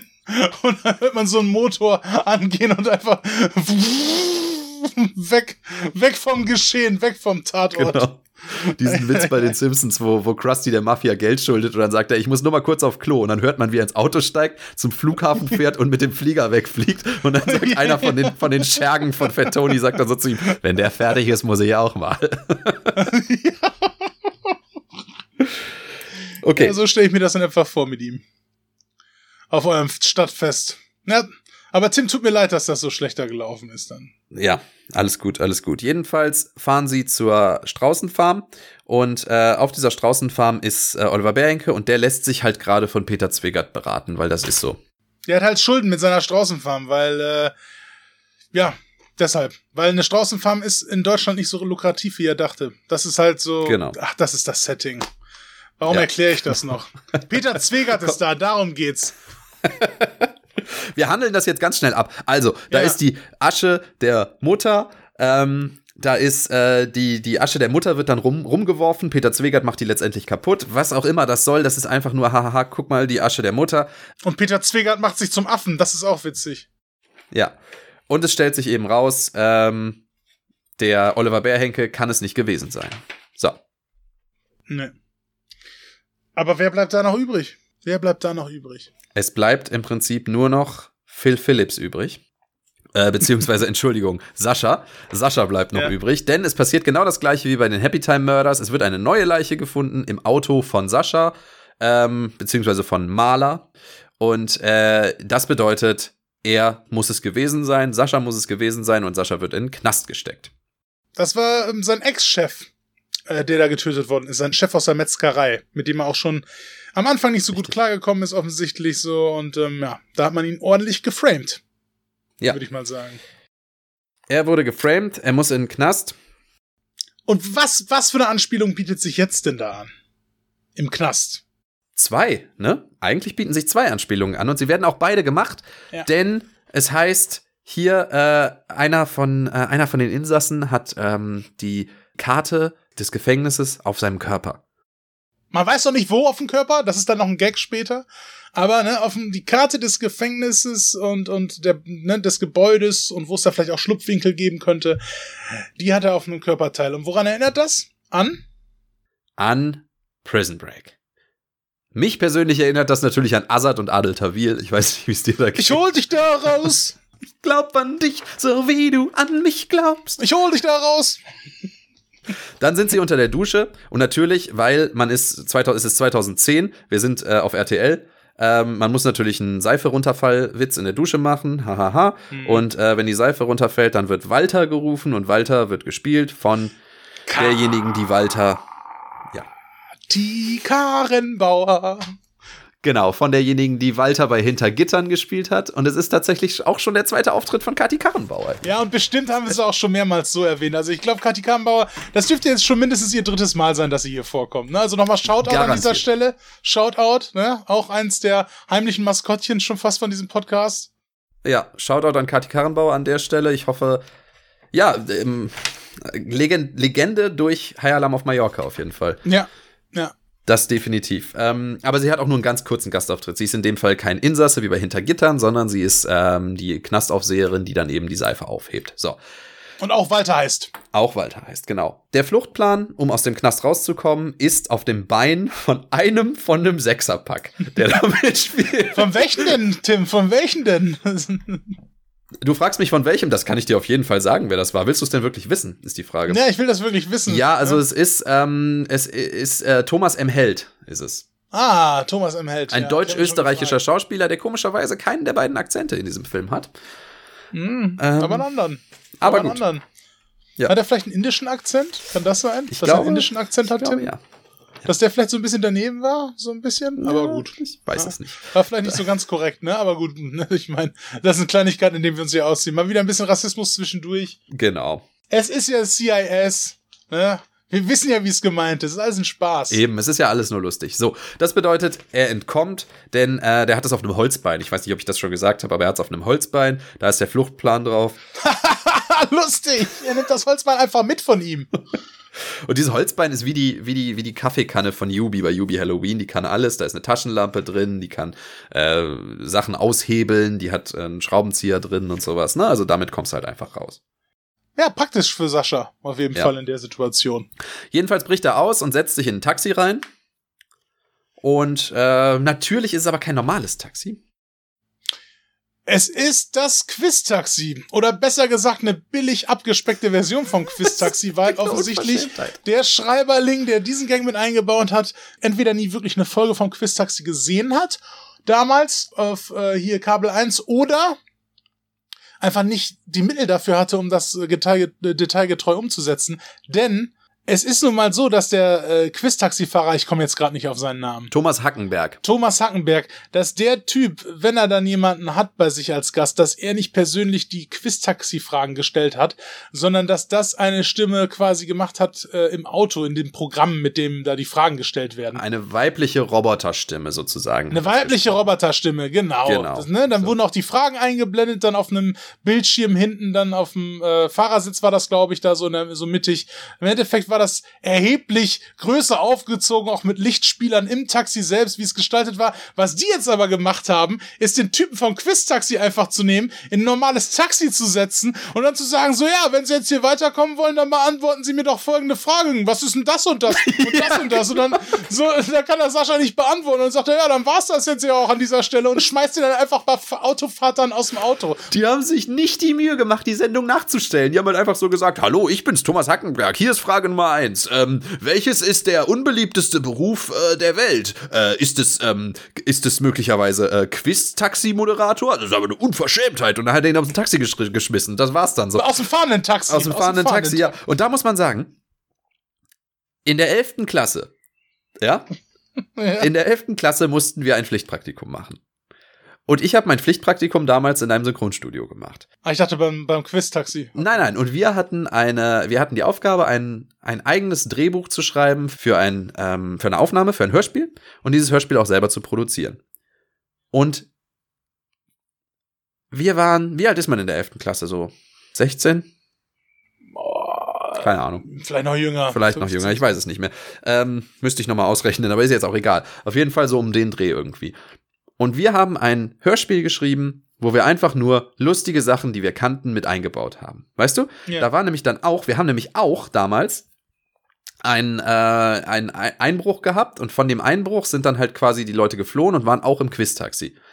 Und dann wurde zum Beispiel sowas gefragt wie, was ist die Hauptstadt von Griechenland? Und dann fragen sie irgendeinen Menschen so am Straßenrand, so was ist die Hauptstadt? Und dann haben wir den Clip von 300, so das ist Sparta und das ist dann falsch und dann werden sie rausgeschmissen, bla bla bla. Super unlustig, super, super unlustig.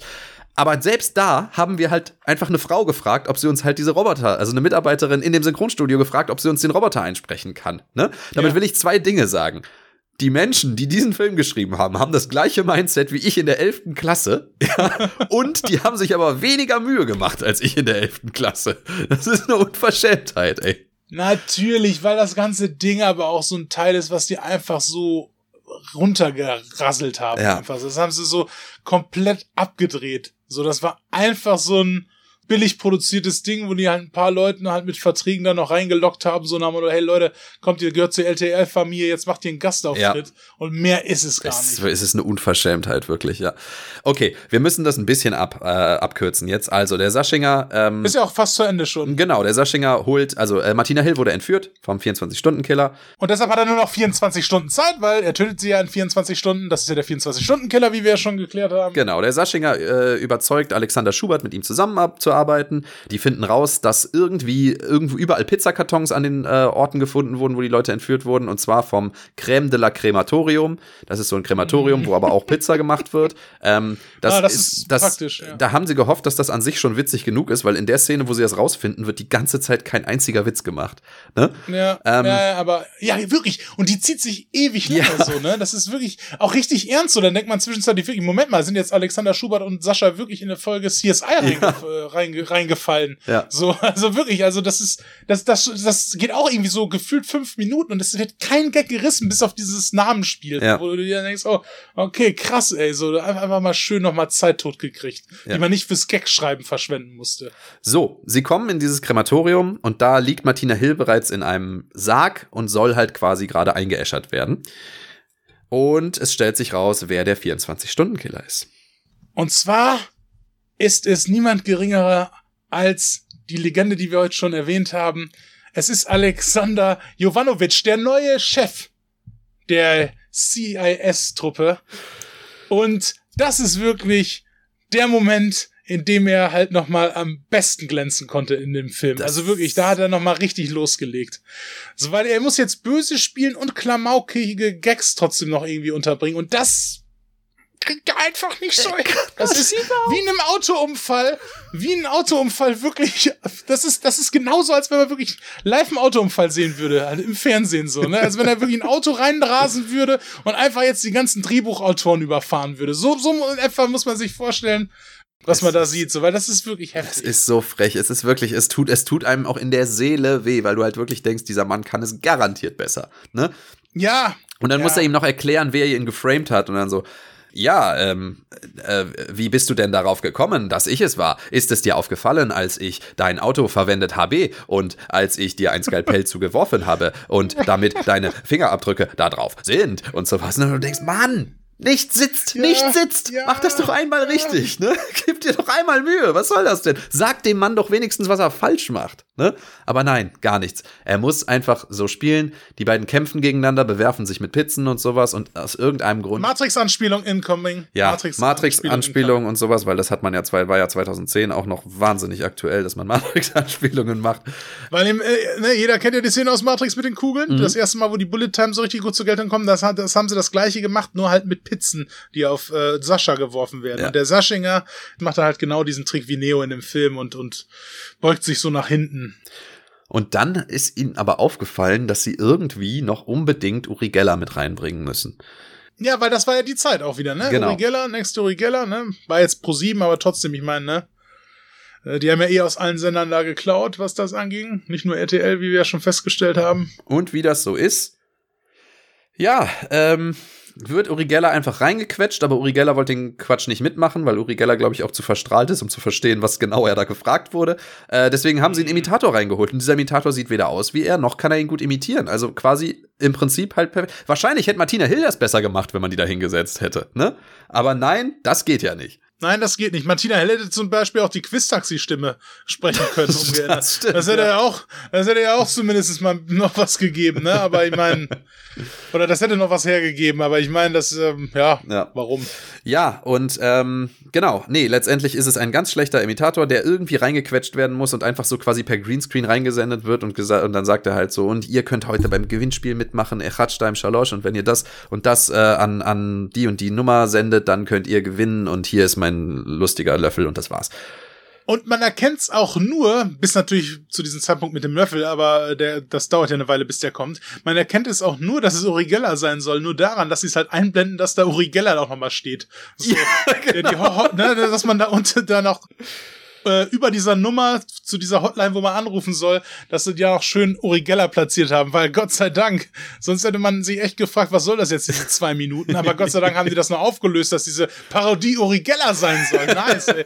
Danke, ey. Hallo, ich bin es, Uri Geller. Ja. Ey Dirk, da fällt mir ein, willst du mal meine Thomas Gottschalk-Imitation hören? Ja, bitte. Hi Dirk, ich bin's, Thomas Gottschalk. Stark. Heftig, ne? Einfach stark. Ja. ja. Das, äh, die die habe ich lange geübt, Das, muss ich auch sagen. das ist stark. Ja. Das ich cool. Okay, also, ähm, der, der Saschinger gewinnt, ähm, befreit äh, die beiden aus dem Ding, äh, aus dieser, aus, dieser, aus dem Sarg.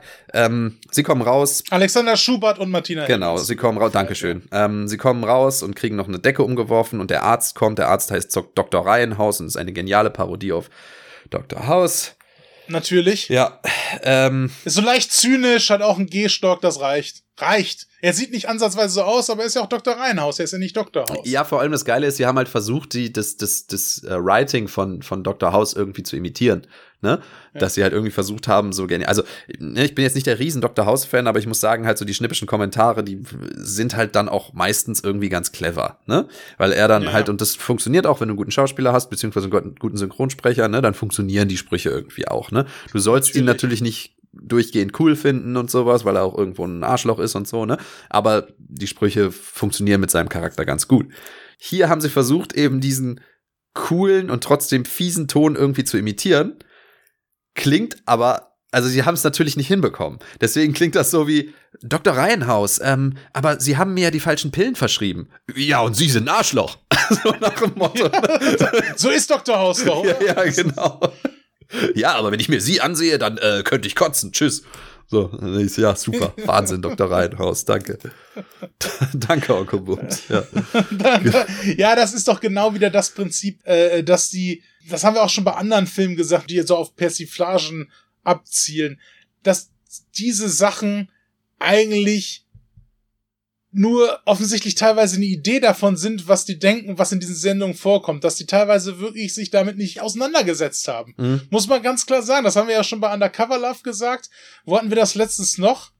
Ähm, bei Kartoffelsalat. Mhm. Bei Kartoffelsalat zum Beispiel auch, dass diese ganzen Parodien im Prinzip, sie, sie funktionieren einfach nicht, weil die so mies und billig einfach ganz oberflächlich da Da muss man drüber reden. sich die Sachen, ja, ja, da muss man einfach drüber reden. Also die haben ganz oberflächlich sich einfach nur angeguckt, okay, worum geht's da? Die haben teilweise vielleicht auch nur einen Trailer von irgendwelchen Sachen geguckt und haben dann gesagt, das reicht jetzt, um das so zu verarschen. Ja. Die haben sich damit nie komplett mit der Materie teilweise auseinandergesetzt, was, was jetzt diese Serie oder diesen Charakter äh, ausmacht. Ja. Und dann kriegst du halt sowas da raus. Ne? Das ist halt keine intelligente Parodie, das ist nicht mal Parodie in meinen Augen. Also das Absolut. Ist, Absolut, ja.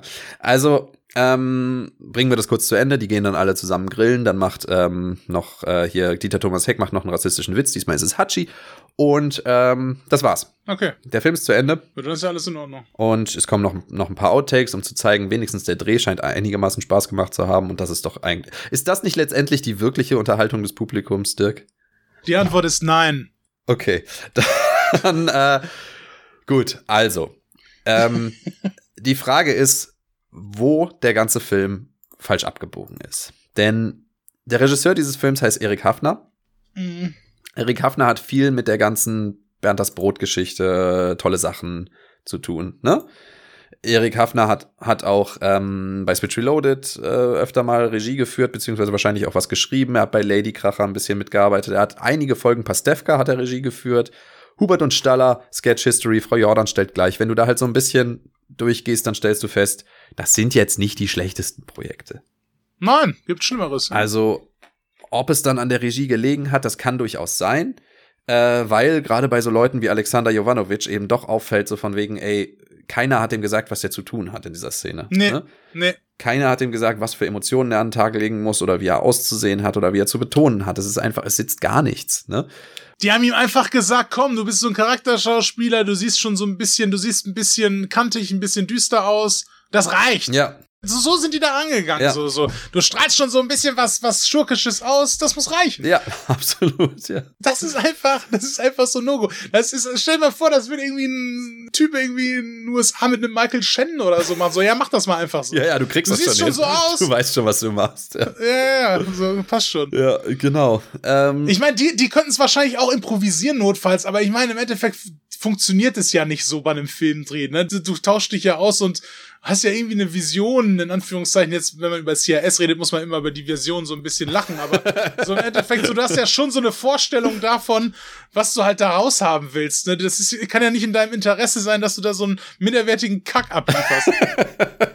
naja, gut, es ist natürlich auch nur ein Abendfüller aus dem Jahr 2010 gewesen. Auf Das ist ja RTL, das, ne? was ich meine, dass sie da so da rangehen, klar, aber ich meine, trotzdem musst du doch als Regisseur oder als, vielleicht auch als, als Schauspieler, selbst wenn du das halt nur für ein Paycheck machst, du musst doch so ein bisschen, du musst doch so ein bisschen, Auch für dein eigenes Portfolio. ja, für ne? dein eigenes Portfolio, stell dir mal vor, jemand macht mit dir ein Reel, so, ey, guck mal, da habe ich Regie geführt, ey, guck mal, da habe ich mitgespielt, so, guck mal, war das nicht gut? Und die gucken sich so an, nee, war's einfach nicht, das ist schrecklich. So ganz ehrlich, ich meine, es es ist ja meistens eigentlich so, dass bei schlechten, wirklich schlechten Filmen die Schauspieler teilweise sogar wirklich noch das geringste Problem Mhm. sind, sondern einfach die Drehbücher oder ne, oder oder die Inszenierung dann auch an vielen Stellen. So die Schauspieler sind oftmals die, die sich am wenigsten vorwerfen müssen. Ja. Es sei denn, es sind alles nur Laien und das ganze Projekt war vielleicht von Anfang an irgendwie zum Scheitern verurteilt und billig und Ja. fies. Aber ähm, aber da ist es ja nun mal so, die hatten ja durchaus ein gewisses Budget, die hatten ein paar Leute halt bekommen. So, und da gibt's definitiv Leute, die sich auch da mehr Mühe gegeben haben als andere, ne? Natürlich, ja, ja, absolut, ja. Und dann, dann, dann merkt man halt schon, wie wichtig das sein kann, dass sich so Regisseure und Schauspieler miteinander verständigen. Ja, dass die so irgendwie im Einklang sind oder zumindest einfach Ja. mal miteinander sprechen. ja. Ja. Und Und das war so eine Scheiße. da ist eben die Frage, also an der Kommunikation muss es irgendwie gehapert haben. Natürlich liegt es auch am Drehbuch, ne? Also die beiden Hauptschreiber dieses Films äh, haben vor allem an äh, Mein Leben und ich gearbeitet und äh, für, die, für Ritas Welt unter anderem auch geschrieben. Ja. Und ähm, übrigens zu Ritas Welt wollte ich noch ganz kurz erzählen. ja, was hast du da noch? Es gab mal eine Kondomwerbung mit ähm, Hella von Sinnen und Ingolf Lück. Ich weiß nicht, ob du dich an die erinnerst, ne? Nee. Ähm, da sitzt, äh, relativ bekannt war das, es war so ein Mach's mit, ne? So eine Mach's mit-Kampagne Mhm. irgendwie, wo äh, Hella von Sinnen an der Kasse sitzt und Ingolf Lück kommt und kauft Kondome und sie kann irgendwie den Preis nicht sehen und dann ruft sie halt quer durch den Raum so, Rita, was kosten die Kondome? Ne? Und dann ist das Ingolf Lück ganz peinlich und dann sagen sie aber so, hey hier, aber ähm, schütz dich und sowas, ne? Mhm. Und da erinnere ich mich, dass es mal die 90er-Show mit Oliver Geissen gab. Und da war Hella von Sinnen eingeladen und Hella von Sinnen sollte über die Hintergrundgeschichte erzählen. Ne? Und dann sagte sie so, ja, das war total spannend, weil ähm, da stand eigentlich drin, Tina, was kosten die Kondome? Und dann haben wir aber Rita draus gemacht und das war die spannendste Geschichte, die sie zu diesem Ding zu erzählen hatte. Und du denkst halt einfach so, wow, irre Geschichte, ne? Da war unter anderem dann auch Tommy Pieper, der deutsche Sprecher von Alf, eingeladen, der äh, dann auch irgendwie dreimal oder so erzählt hat, so von wegen, ja, und weißt du, im Drehbuch stand dann einfach no problem und das war übersetzt als kein Problem. Und dann habe ich gedacht, ich mache da jetzt einfach null Problemo draus. Ne? Also, wow, legendär. Der, der Rest ist Geschichte. Der Rest ist Fernsehgeschichte. Hat er ungelogen alle drei Wochen in irgendeiner neuen Show erzählt. So. Das war super. Ähm, ja, für Ritas Welt haben sie kurz geschrieben, hauptsächlich für mein Leben und ich. Und wenn man momentan noch was von ihnen sehen möchte, dann äh, empfehle ich natürlich äh, Der Lehrer auf RTL einzuschalten. Oh ja. ja. Wo äh, die beiden noch, äh, die beiden Headwriter noch mit dran schreiben oder geschrieben haben. Ich glaube, das ist inzwischen auch abgesetzt. Aber ja, ähm, also die haben vor allem halt so so äh, ja Comedy-Sendungen auf RTL gemacht. Sie haben leider nicht für Kalle Kocht oder Bernds Hexe geschrieben, aber Schade. ja, da gibt's ja andere. Aber das können sie jetzt auch nicht mehr. Das können sie jetzt auch nicht mehr. nee, das stimmt. Das gibt das ist alles vergangen. Das ist alles vergangen. Und ich glaube, über Bernd Hexe und Kalle Kocht hat auch seit Jahren niemand mehr nachgedacht. Schön, dass wir es hier nochmal erwähnen, diese Formate. Kalle Kocht war auch, glaube ich, nach einer halben Staffel wieder abgesetzt. Ja, aus gutem Grund. Aus Ja. gutem Grund. Kalle Kocht. Machen wir uns nichts vor. Tim. Wir haben beide da reingeguckt damals. Da Ja. muss man jetzt auch keine falsche Bescheidenheit, ne? Also, Ja, ja, ja, das möchten wir natürlich an der Stelle auch nochmal sagen. Wir sind natürlich auch, auch genauso schuld wie alle anderen. Wir haben Kalle Kocht gesehen und das, das ist Ja. unsere Schuld und niemand anderes. Und das Amt mit Jochen Busse. Jedenfalls ähm, möchte ich an der Stelle noch eine ganz kurze Empfehlung geben, die du mir gezeigt hast vor kurzem, ähm, wo wir gerade über Tommy Pieper und die deutsche Synchronisation von Alf reden.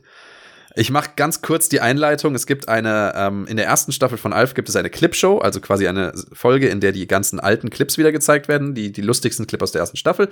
Und die Rahmenhandlung ist, dass Alf mit einem Toaster ins, ins, in die Badewanne geht und äh, einen Schock kriegt und sein Gedächtnis verliert und sich für einen äh, Versicherungsverträger namens Schlegel hält. Ich muss dich da aber korrigieren ähm, an dieser Stelle. Ähm, es war kein Toaster, ähm, es, es war ein Mixer. Okay. Aber gut, so, so, war, so war trotzdem absolut korrekt, Tim. Mhm. Ähm, ja, und äh, das war ja damals immer so, gerade in den 90er, 80er Jahre Sitcoms so ein beliebtes Gimmick, dass man so Folgen hatte, wo man im Prinzip nochmal Zeit mit rausgeholt hat, indem man einfach mal so ein paar Clips aus alten Folgen gezeigt hat, so als Wiederholung. Und Geld gespart in erster Linie. Genau, wisst ihr noch damals, wisst ihr noch damals, als wir Mhm. das und das gemacht haben vor zwei Folgen? Und dann, dann äh, Zeit, das, das darf man ja auch nicht vergessen, das war in der ersten Staffel. Ja, ja, klar, ne? so, natürlich, So, also, so, also so viel ist noch nicht passiert eigentlich, so, aber das reichte schon. Ja. Und ja, da war es dann halt in der deutschen Synchro so, dass halt diese Rückblenden eigentlich in der Regel immer von auch mit den äh, Hauptsynchronsprechern halt auch umgesetzt worden sind. Also im Prinzip haben sie da wahrscheinlich aus den alten Folgen einfach diese Clips genommen und äh, die dann da einfach eingefügt, auch mit der deutschen Sprache. Ne? Also im Prinzip die Tonspur dann wieder darüber gelegt. So. Ja, genau. Konntest ja einfach beides aus dem Archiv holen, ne? Genau, und das passte. Allerdings hat das wohl bei einigen Folgen nicht ganz so gut geklappt, weil dann bei diesen ganzen Rückblenden aus der äh, aus Alf dann mittendrin dann auch mal welche sind, wo Alf, Willy, die Kinder und die Frau auf einmal alle ganz andere Stimmen haben, die auch überhaupt gar nicht mehr irgendwie nach Alf klingen oder nach Willy oder nach Kate oder nach wem auch immer, so ganz anders. So mitten in diesen Rückblenden, die alle noch richtig synchronisiert sind, hast du dann wirklich absolute Synchronperlen drin, so, wo du denkst, wie ist denn das zustande gekommen? Be be bevor wir jetzt über die Qualität von den Dingern sprechen, möchte ich kurz sagen, da gibt es mehrere Möglichkeiten. Entweder haben die ihre Tonaufnahmen verloren, oder das waren gelöschte Szenen, die quasi in den USA gar nicht gelaufen waren und dann nur für diese Clipshow rausgekramt wurden und die haben vergessen, die halt quasi nachzusynchronisieren, ne? Also jetzt Ja. für die Clipshow. Oder es ist einfach irgendwas ganz, ganz, ganz schief gelaufen mit den Tonaufnahmen, ne? Es muss was ganz, ganz, ganz schief gelaufen sein, weil zum Beispiel bei einigen Sachen ähm, wusste man, dass die nicht rausgeschnitten worden sind in der deutschen Version, weil man hat sie gesehen in den Folgen, man hat sie definitiv gesehen, Ja, so, und deshalb äh, hätten sie auch das Material, das Tonmaterial gehabt. Ja. Und dann kommt noch hinzu, interessanterweise, dass bei manchen der, sage ich jetzt mal, dann noch besser klingenden, wo halt die Stammsynchronsprecher dann noch eingesetzt wurden, dann trotzdem die Tonqualität auf einmal so richtig schlecht wurde. Ja. Das kommt auch noch hinzu, also in der deutschen Version. So, da muss an zwei, drei Stellen richtig was schiefgelaufen sein. Ja. Und es ist so wunderschön, weil dadurch, dass sie das neu synchronisieren äh, mussten, hatten sie keine Möglichkeit mehr, die, äh, die Sounds, die in der Folge passieren, irgendwie noch mit reinzuschneiden. Das heißt, sie mussten eine komplett neue Tonspur überlegen, wo du nichts mehr hörst, also keine, keine Fußgeräusche, keine Hintergrundgeräusche, du hörst nur noch Stimmen. Und diese Stimmen sind die schlechtesten Imitationen von allen diesen Charakteren. Ne? Du hast dann irgendwie eine, eine Stelle, wo dann Alf irgendwie da sitzt und halt mit seiner Tommy Pieper Stimme, ich kann die natürlich auch nicht, aber irgendwie so, haha, ich mach mich tot und sowas sagt. Ne? Und dann kommt die nächste Szene und da ist Alf auch zu sehen und dann sagt er so, Hey Kate, hast du ähm, vielleicht noch was von diesem köstlichen Fleisch, das ich gegessen habe? Ach, Alf, du hattest doch aber schon genug. Genau. Und dann Kate in einer ganz anderen Stimme und dann kommt Willy von der Seite rein und sagt irgendwie so, mm, Alf, ähm, lass das bitte. Äh, warum äh, hast du etwas für uns bestellt und sowas? Und das sind einfach wirklich irgendwelche, ganz offensichtlich irgendwelche Mitarbeiterinnen da gewesen, ne? Mitarbeiter und Mitarbeiterinnen gewesen, die das halt einsprechen mussten, noch so auf den allerletzten Drücker, damit man die gestatten, mein Name ist Schlegel Doppelfolge ausstrahlen konnte. Ja. Und, und äh, mir hat aber auch die äh, von der Tochter, wie heißt du nochmal? Ähm, Lin. Von Lin. Die hat mir auch sehr gut gefallen. Ja, Alf. Das hast du ja wieder mal gut geschafft. Selbst die Nachbarn, selbst die Ogmonics. Da ist der, der äh, Trevor Ogmonic hat ja die Stimme von äh, Homer Simpson, von Norbert Gastel, ne, die damals noch gelebt ja. hat. Und äh, das mussten sie aber auch nachsynchronisieren. Und dann sagt irgendwie, Rackle Ogmonic sagt halt so, hey, da drüben ist irgendein Tierschatz. Ne? Und dann kommt Trevor und sagt irgendwie so, äh, zeig mir das doch mal, äh, was hast du denn da gesehen? So, so komplett anderen Stimmen. Es ist so großartig. Also wirklich diese, das sind so Synchronperlen. Sowas habe ich nicht mehr gesehen, seit sie in der dritten Staffel der Simpsons vergessen haben, einen Satz mit Norbert Gastel einzusprechen und auf einmal kommt eine Stimme rein, die irgendwie auch nicht so richtig Deutsch zu, zu, sprechen scheint und sagt auf einmal einen Satz und zwar, hey Krusty, hast du den Fleischkäse aufgegessen? und das ist bei dieser Doppelfolge Alf ist quasi eine komplette Doppelfolge, nur mit solchen Momenten. Da sind diese, diese österreichischen Alf-Tick-Drogen-Videos besser synchronisiert als das. Ne? er ist Bomber. da sitzt einfach gar nichts. Das ist klasse. Das ist, und ich meine, was das Ganze einfach so abgerundet hat, ist einfach die Tatsache, dass diese ganzen Rückblenden ja am Anfang immer dann richtig synchronisiert sind ja. und immer so bei den letzten zwei, drei Rückblenden, dann, die dann zu irgendeinem Thema dann kommen, dann, dann erwischt es einen so eiskalt mittendrin. So, du, du kannst es halt direkt auch gegenüberstellen. Nicht, dass es nicht so auch schon auffällig ja. wäre, aber allein, weil das in so einer Aneinanderreihung von alten Szenen einfach ist, so, es, es kommt einfach, es erwischt einen einfach umso kälter. Ja. Das ist so geil, das ist so gut einfach. Es ist, es ist wirklich wunder, wunder, wunderschön. Es ist, äh, ja. Ja, es, es sitzt, es sitzt, also wirklich, die Gestatten, mein Name ist Schlegel, heißt die, glaube ich, die Doppelfolge. Die, die sind bei, bei Prime. Das ja. kann ich jedem nur ans Herz legen. Ich habe so herzlich gelacht. Also, es hat mich wirklich richtig. Das ist so viel besser als ein ganzer Film CIS. Ja, also da müssen wirklich, bei diesem Film müssen wirklich absolute Chaoten im, im Sondereinsatz gewesen sein. Das, äh, bei, bei dieser, bei dieser Doppelfolge, wirklich. Apropos, Dirk. Wie viele Punkte würdest ja. du CIS-Chaoten im Sondereinsatz, Entschuldigung, CIS-Chaoten im Sondereinsatz geben? Also ich muss ganz ehrlich sagen, ich glaube, das wird seit langem meine schlimmste Bewertung. Ja, bei den Deutschen wird's immer schlechter, ne? Ja. Bei den Deutschen wird's immer schlechter, weil wir es aber auch auf, auf eine gewisse Art und Weise, gerade so eine Form von Parodie können wir einfach nicht. Die können wir einfach nein, nicht. Nein, nein, da muss man ganz ehrlich sein. Also zumindest nicht im Fernsehen. Also natürlich, es gibt den Wichser und so, Wichser 1 und 2, gut, der zweite vielleicht auch ein bisschen schwächer, aber das sind so Parodien, okay, das würde ich sagen, ähm, das würde ich gelten lassen oder die sind halt echt noch lustig und gut. Mhm. Aber da muss man auch ganz klar sagen, dass das eine andere Form von Parodie gewesen ist. Die haben ja, sich nämlich nicht die ganze Zeit auf diesen wisst ihr noch, wisst ihr noch Humor eingelassen, sondern die haben ja im Prinzip wirklich ganz liebevoll diese alten Edgar Wallace Streifen verarscht. Ja. Das ist ja eine ganz andere Herangehensweise. Das, was die da gemacht haben, ist im Prinzip komplett im Privatfernsehen mal durchzuforsten, auf was man da Anspielungen machen könnte und welche Gastauftritte man zusammen bekommen mhm. kann. Und darum haben sie dann irgendwie ein Drehbuch dann gebastelt, was dann auch irgendwie nicht passt, weil diese Gastcharaktere dann einfach auch nur willkürlich einfach eingeführt Absolut, werden, ohne ja. dass das irgendwas mit der Story zu tun hat. Vollkommen.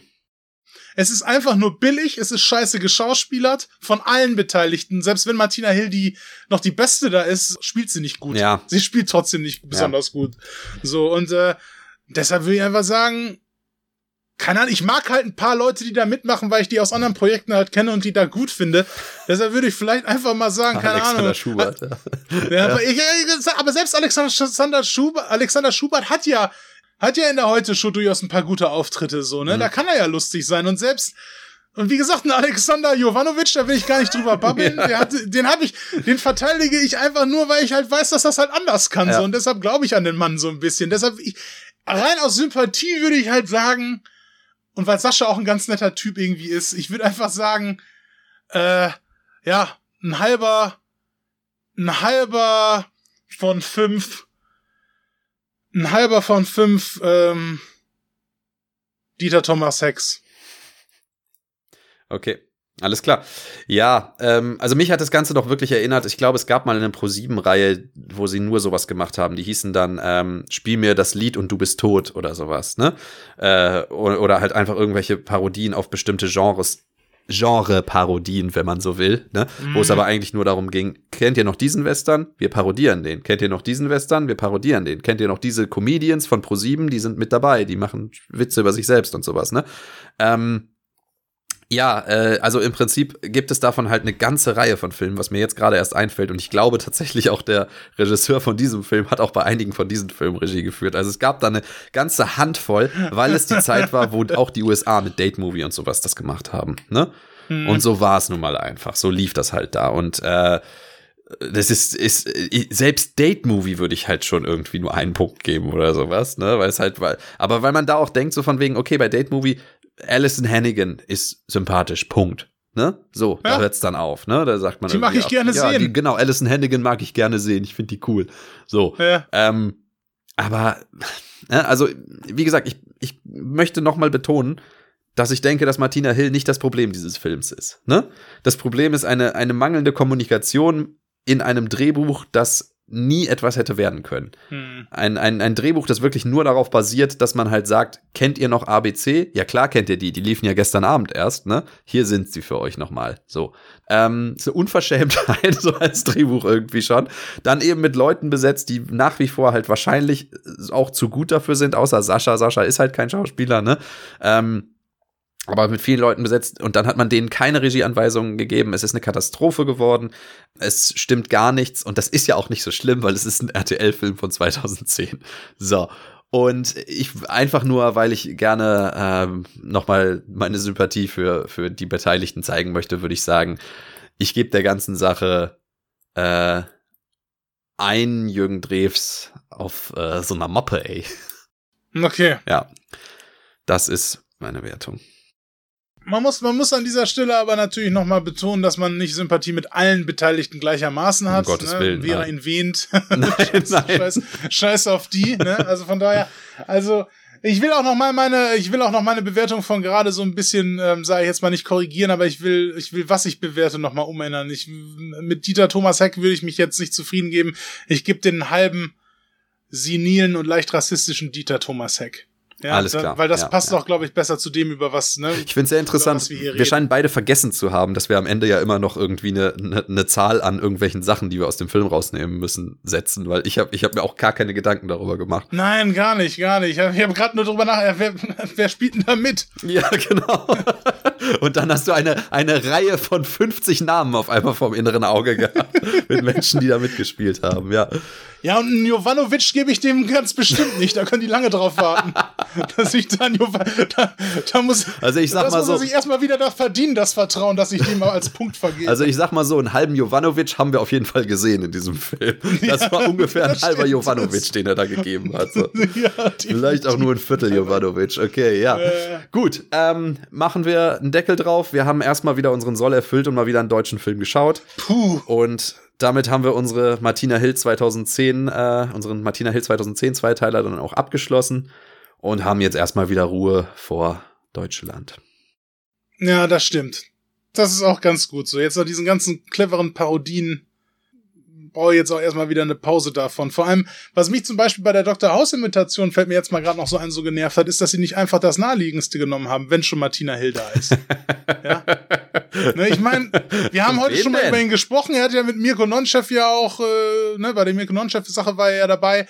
Ähm, und äh, er ist ja auch Switch Reloaded Mitglied. Ne? Michael Müller hätte man da doch ganz gut nehmen können, weil Michael Müller war ja bei Switch Reloaded halt Dr. House.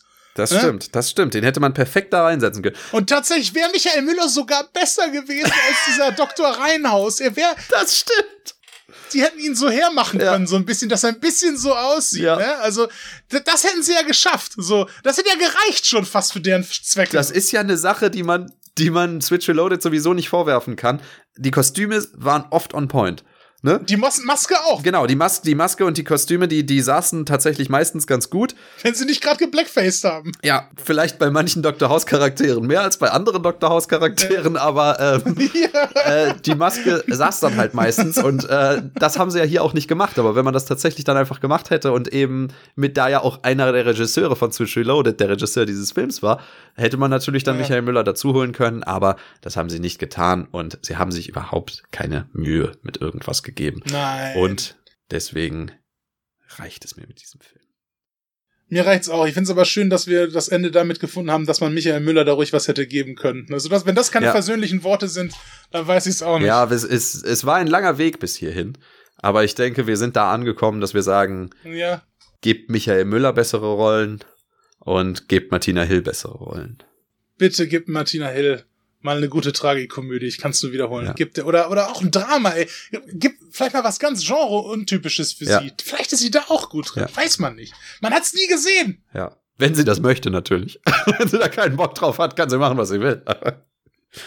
Ja, natürlich, sie soll machen, was sie will, aber ich meine, ich kann mir nicht vorstellen, dass, ähm, dass, dass die Kehrseite der Medaille halt die ganze Zeit sowas wie CIS sein soll oder so. Also weiß ich nicht, also undercover -Laden. Naja, gut, sagen wir, sagen wir es so, die hat jetzt momentan die Martina Hill Show. Ich glaube, viel mehr kannst du auch nicht mehr wollen. Ne? Nee, nee, stimmt. stimmt. Also rein geldtechnisch ja, gesehen. Vielleicht hat sie mal ein bisschen Zeit mal für ein kleineres Projekt zwischendurch. Genau.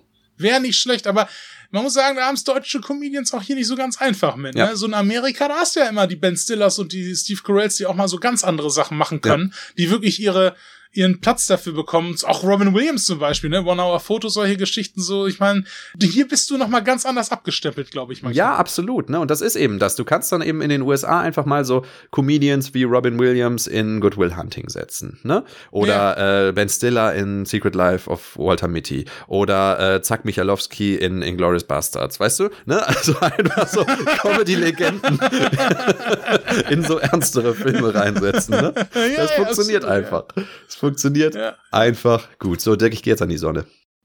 ist eine gute Idee, sollte ich vielleicht auch machen. Ja. Alles klar. Macht's gut. Tschüssi.